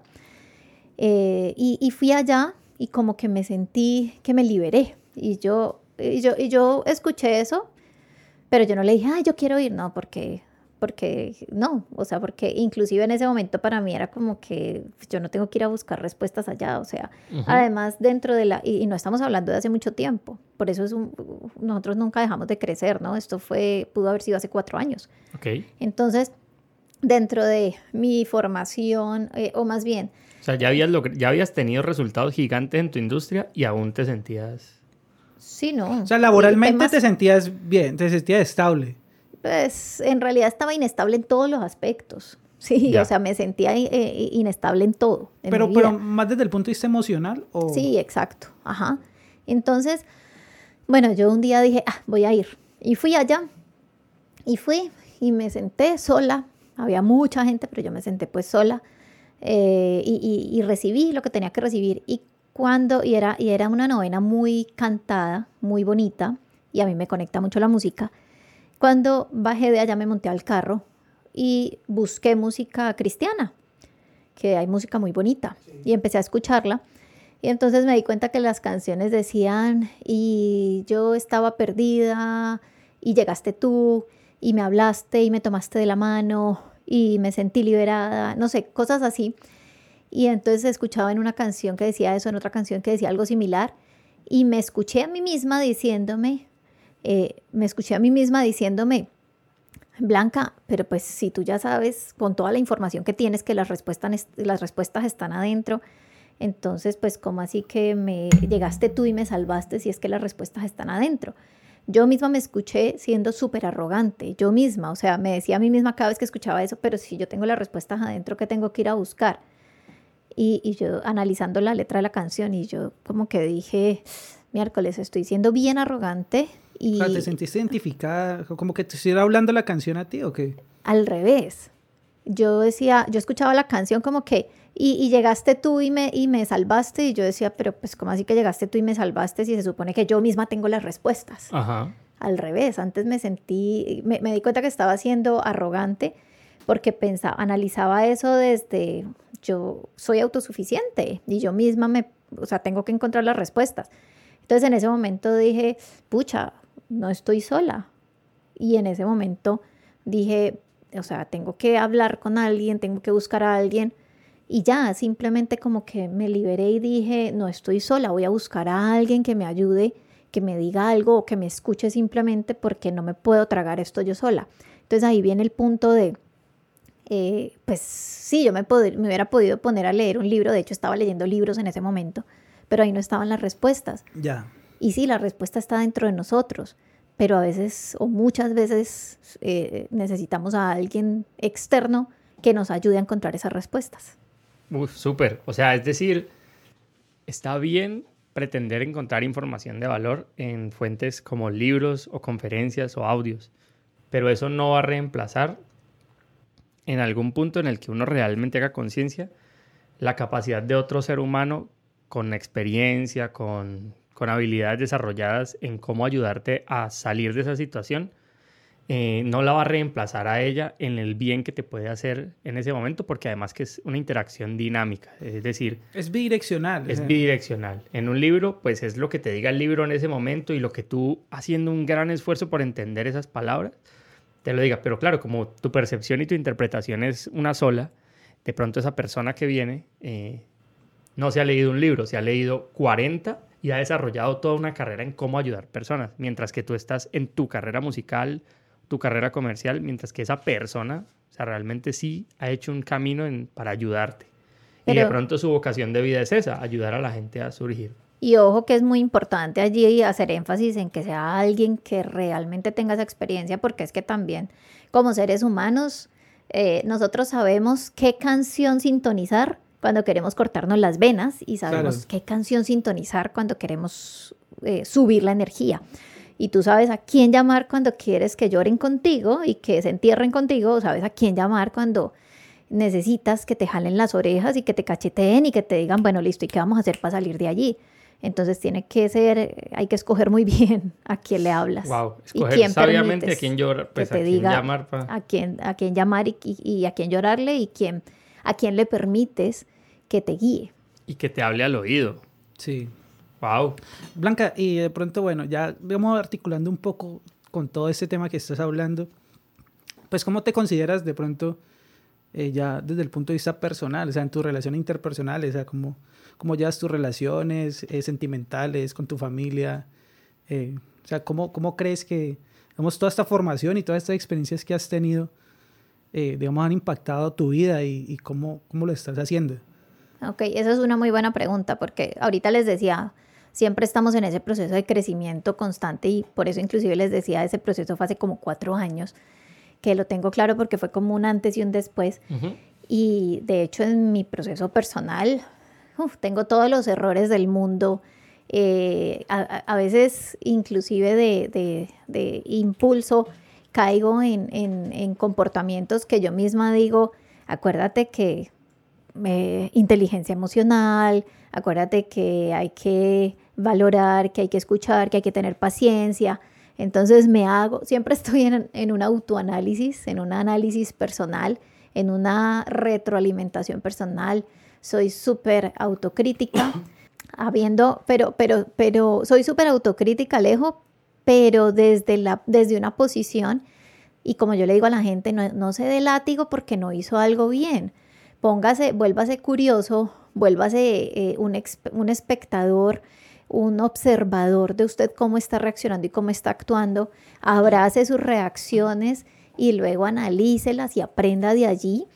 Eh, pues no vuelva a cometer los mismos errores. Normalmente me pasa muchas veces que vuelvo y caigo en el mismo error y digo, pero si ya había analizado esto, ¿por qué vuelvo y hago lo mismo?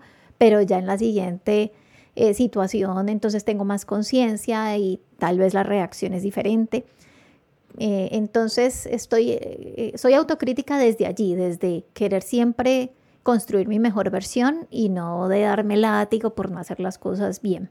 Entonces, en, temas de mis relaciones personales, en crecimiento constante. Sí, y, bueno, digamos, yo porque te conozco, pero, o sea, te quisiera hacer una pregunta que quizás, ah, digamos, ahorita no tanto, pero en otros tiempos sí, eh, fue algo tabú y es, digamos, cómo es llevar una relación con, con una persona, una relación sentimental con una persona que es menor que tú. un poco menor. un poco menor. 14 años menor. De hecho, eh, estábamos en Cartagena y eh, ahorita la semana pasada estábamos en Cartagena y conocimos dos parejas súper chéveres, súper bonitas, que bueno, Dios nos puso ahí al frente, en un espacio en el que ni siquiera estábamos destinados a estar, pero ahí nos puso. Y, entonces yo les dije, es que estoy celebrando mis 40 y me miraron y me dijeron, eh, yo, yo sé que no parezco de 40. Pero me miraron, además que ellos, eh, pues ellos tenían cuarenta y pico, ¿no? Entonces me miraron y me dijeron, estás celebrando tus 40, pero él no tiene 40. Y entonces yo le dije, no, yo le llevo 14 años. Así, una, sí, Debería ser algo que ni siquiera, pues... Yo le dije, no, yo le llevo 14 años y me dijeron, ah, bueno, pero no, en realidad, y bueno, siempre nos han dicho que no se nota tanto la diferencia, seguramente se nota, tal vez no tanto, pero bueno, lo más importante es que en otro momento de mi vida hace años yo no hubiera, eh, por, por, porque soy un poco eh, no sé si psicorrígida o, o, más bien conservadora. Sí. En ciertos aspectos no hubiera eh, parado bolas, no, no le hubiera puesto atención, pero Dios sabe cómo hace sus cosas. Y en ese momento era el momento en el que yo estaba con los ojos abiertos para recibir. ¿Estás recibiendo? Para recibir. Y, y fue, y, y, fue, digamos que eh, así como yo, yo, yo pienso que uno, a la persona que uno quiere tener al lado de uno, uno lo pide como uno quiera. Sí. Y uno lo va formando y a través de las experiencias uno dice, quiero esto, no quiero esto, quiero esto, no quiero esto, en fin. Y al final me dio la oportunidad como de dejar que fluyeran las cosas e ir viendo cómo sucedían. Y ha sido un proceso súper enriquecedor, súper enriquecedor. Además que eh, literal y, bueno, no porque, lo no porque estemos aquí hablando, pero literal ha sido un super mentor para mí. sí, eh, como que la edad no es lo que determina eh, si una persona te, te, viene a aportar a tu vida o no. Es lo... No, no, es su esencia, es, es su, su, ser. O sea que, digamos que no le dirías a, a una persona que, el, que filtrara por edad. no.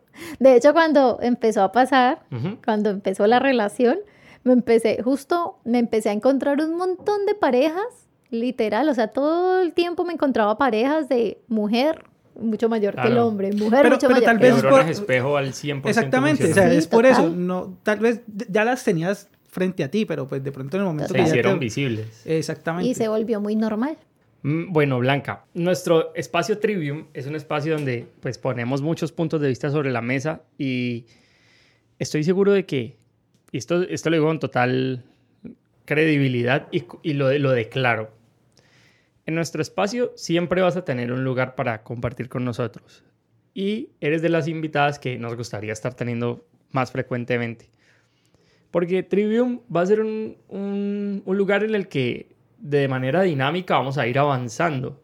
Y como un capítulo no basta para conocer la vida de una persona y su pensamiento, y una de las cosas que más me gusta del podcast es que uno, a medida que va escuchando a los, a los que hablan en el podcast, pues puede analizar un poco más cómo piensan.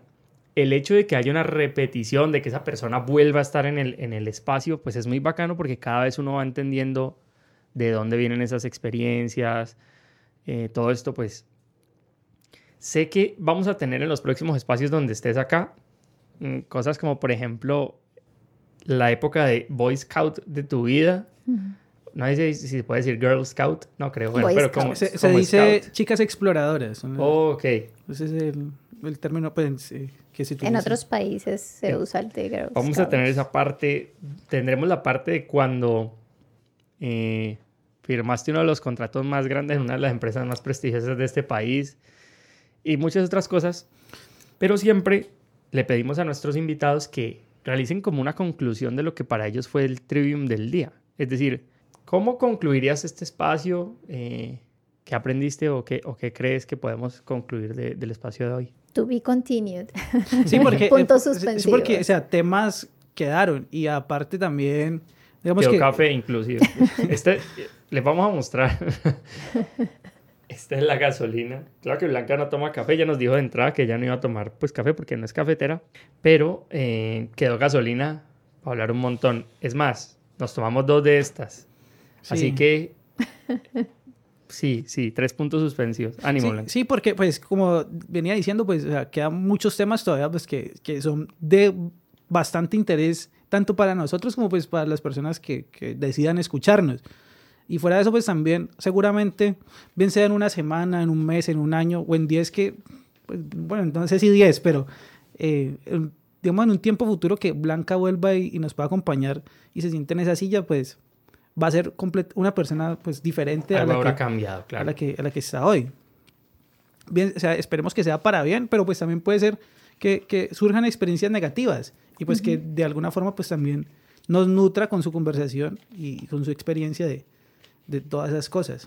Así es, así es. Pues bueno, la verdad es que eh, pues Camilo y Alejo, este espacio de Trivium me parece súper chévere.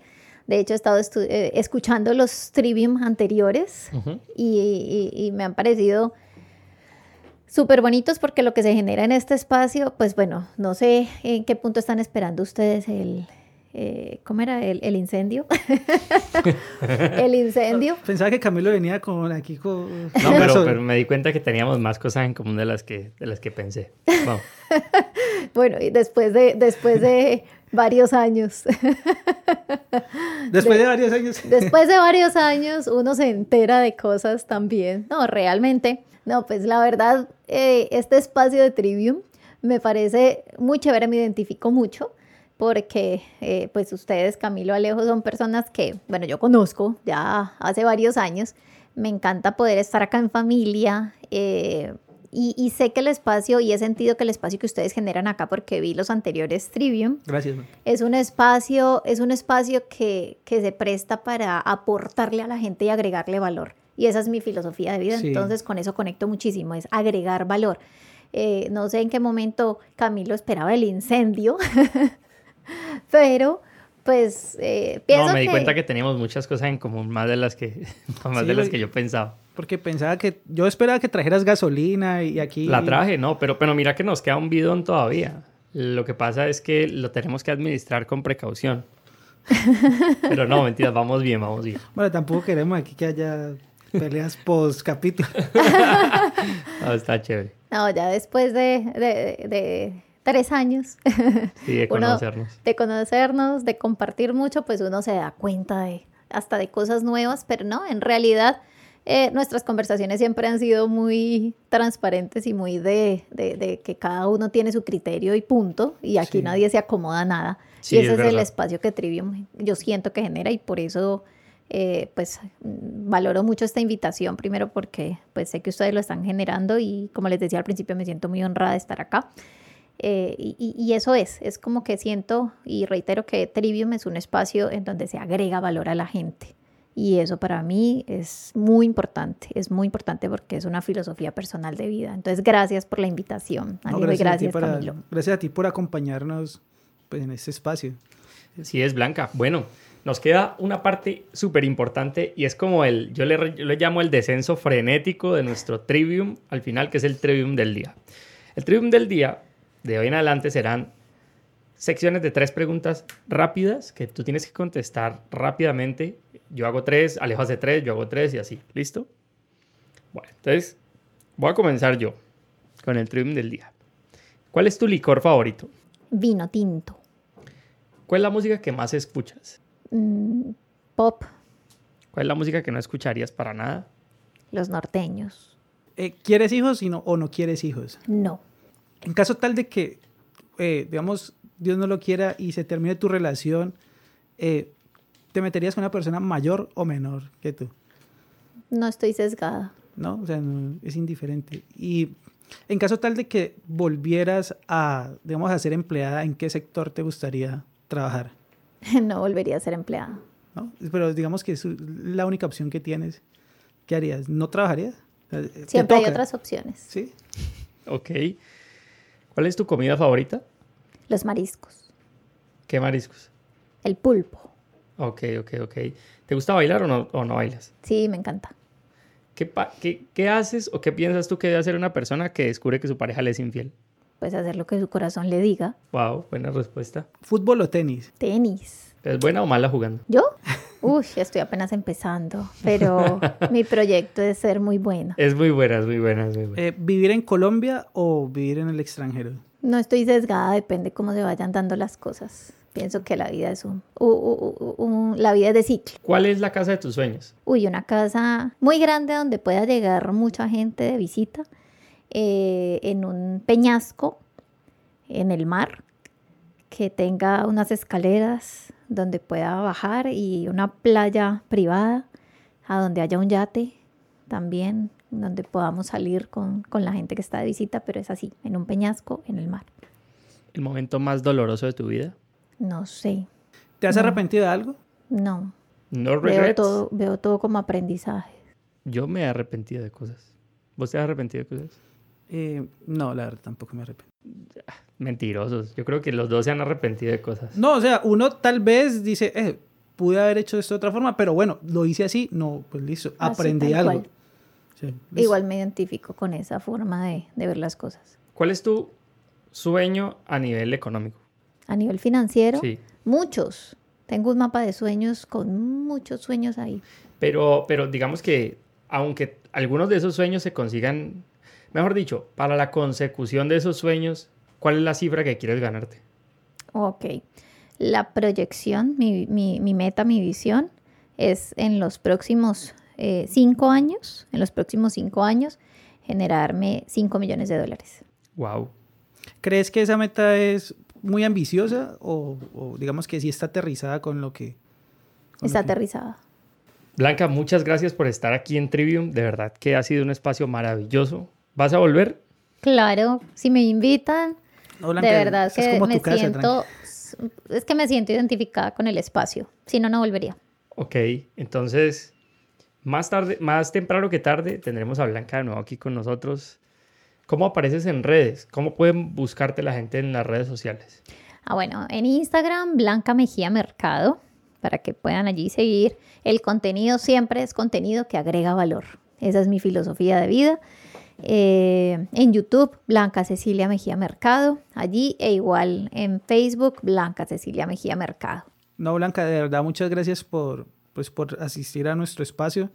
Eh, como te decía Camilo, esperemos pues que, que esta sea la primera de muchas veces que, que nos pueda acompañar, porque como lo estamos hablando, o sea, seguramente cada conversación va a ser diferente, van a ser temas diferentes, pero pues que en últimas, eh, digamos, nos va a aportar mucho valor tanto a nosotros como, como a quienes nos decidan escuchar. Y sí, o sea, aquí las puertas siempre van a estar abiertas y una silla disponible pues para que tú, eh, digamos, puedas conversar con nosotros. Alejo, ¿cómo te encuentran en redes sociales? Eh, me pueden encontrar en Instagram como aocampo dav, dav termina con B de V de vaca, eh, o me pueden eh, buscar, digamos, por todas mis redes sociales en alejoocampo.com en mi página web. Súper, fantástico. ¿Y a ti, Camilo? Bueno, muchachos, muchachas, los que nos estén viendo, yo soy Camilo Ocampo, como Camilo Ocampo, saxofonista. Escuchen nuestra música, compártanla también. Si han aprendido algo en este Trivium, compartan el Trivium en Instagram como Camilo Cardona con K al principio. Y de verdad ha sido un espacio muy ganador, muy chévere, muchachos. Los quiero mucho. Esta es su casa y nos vemos en el próximo Trivium. Sí, muchas gracias a todos. Gracias. Chao. Chao.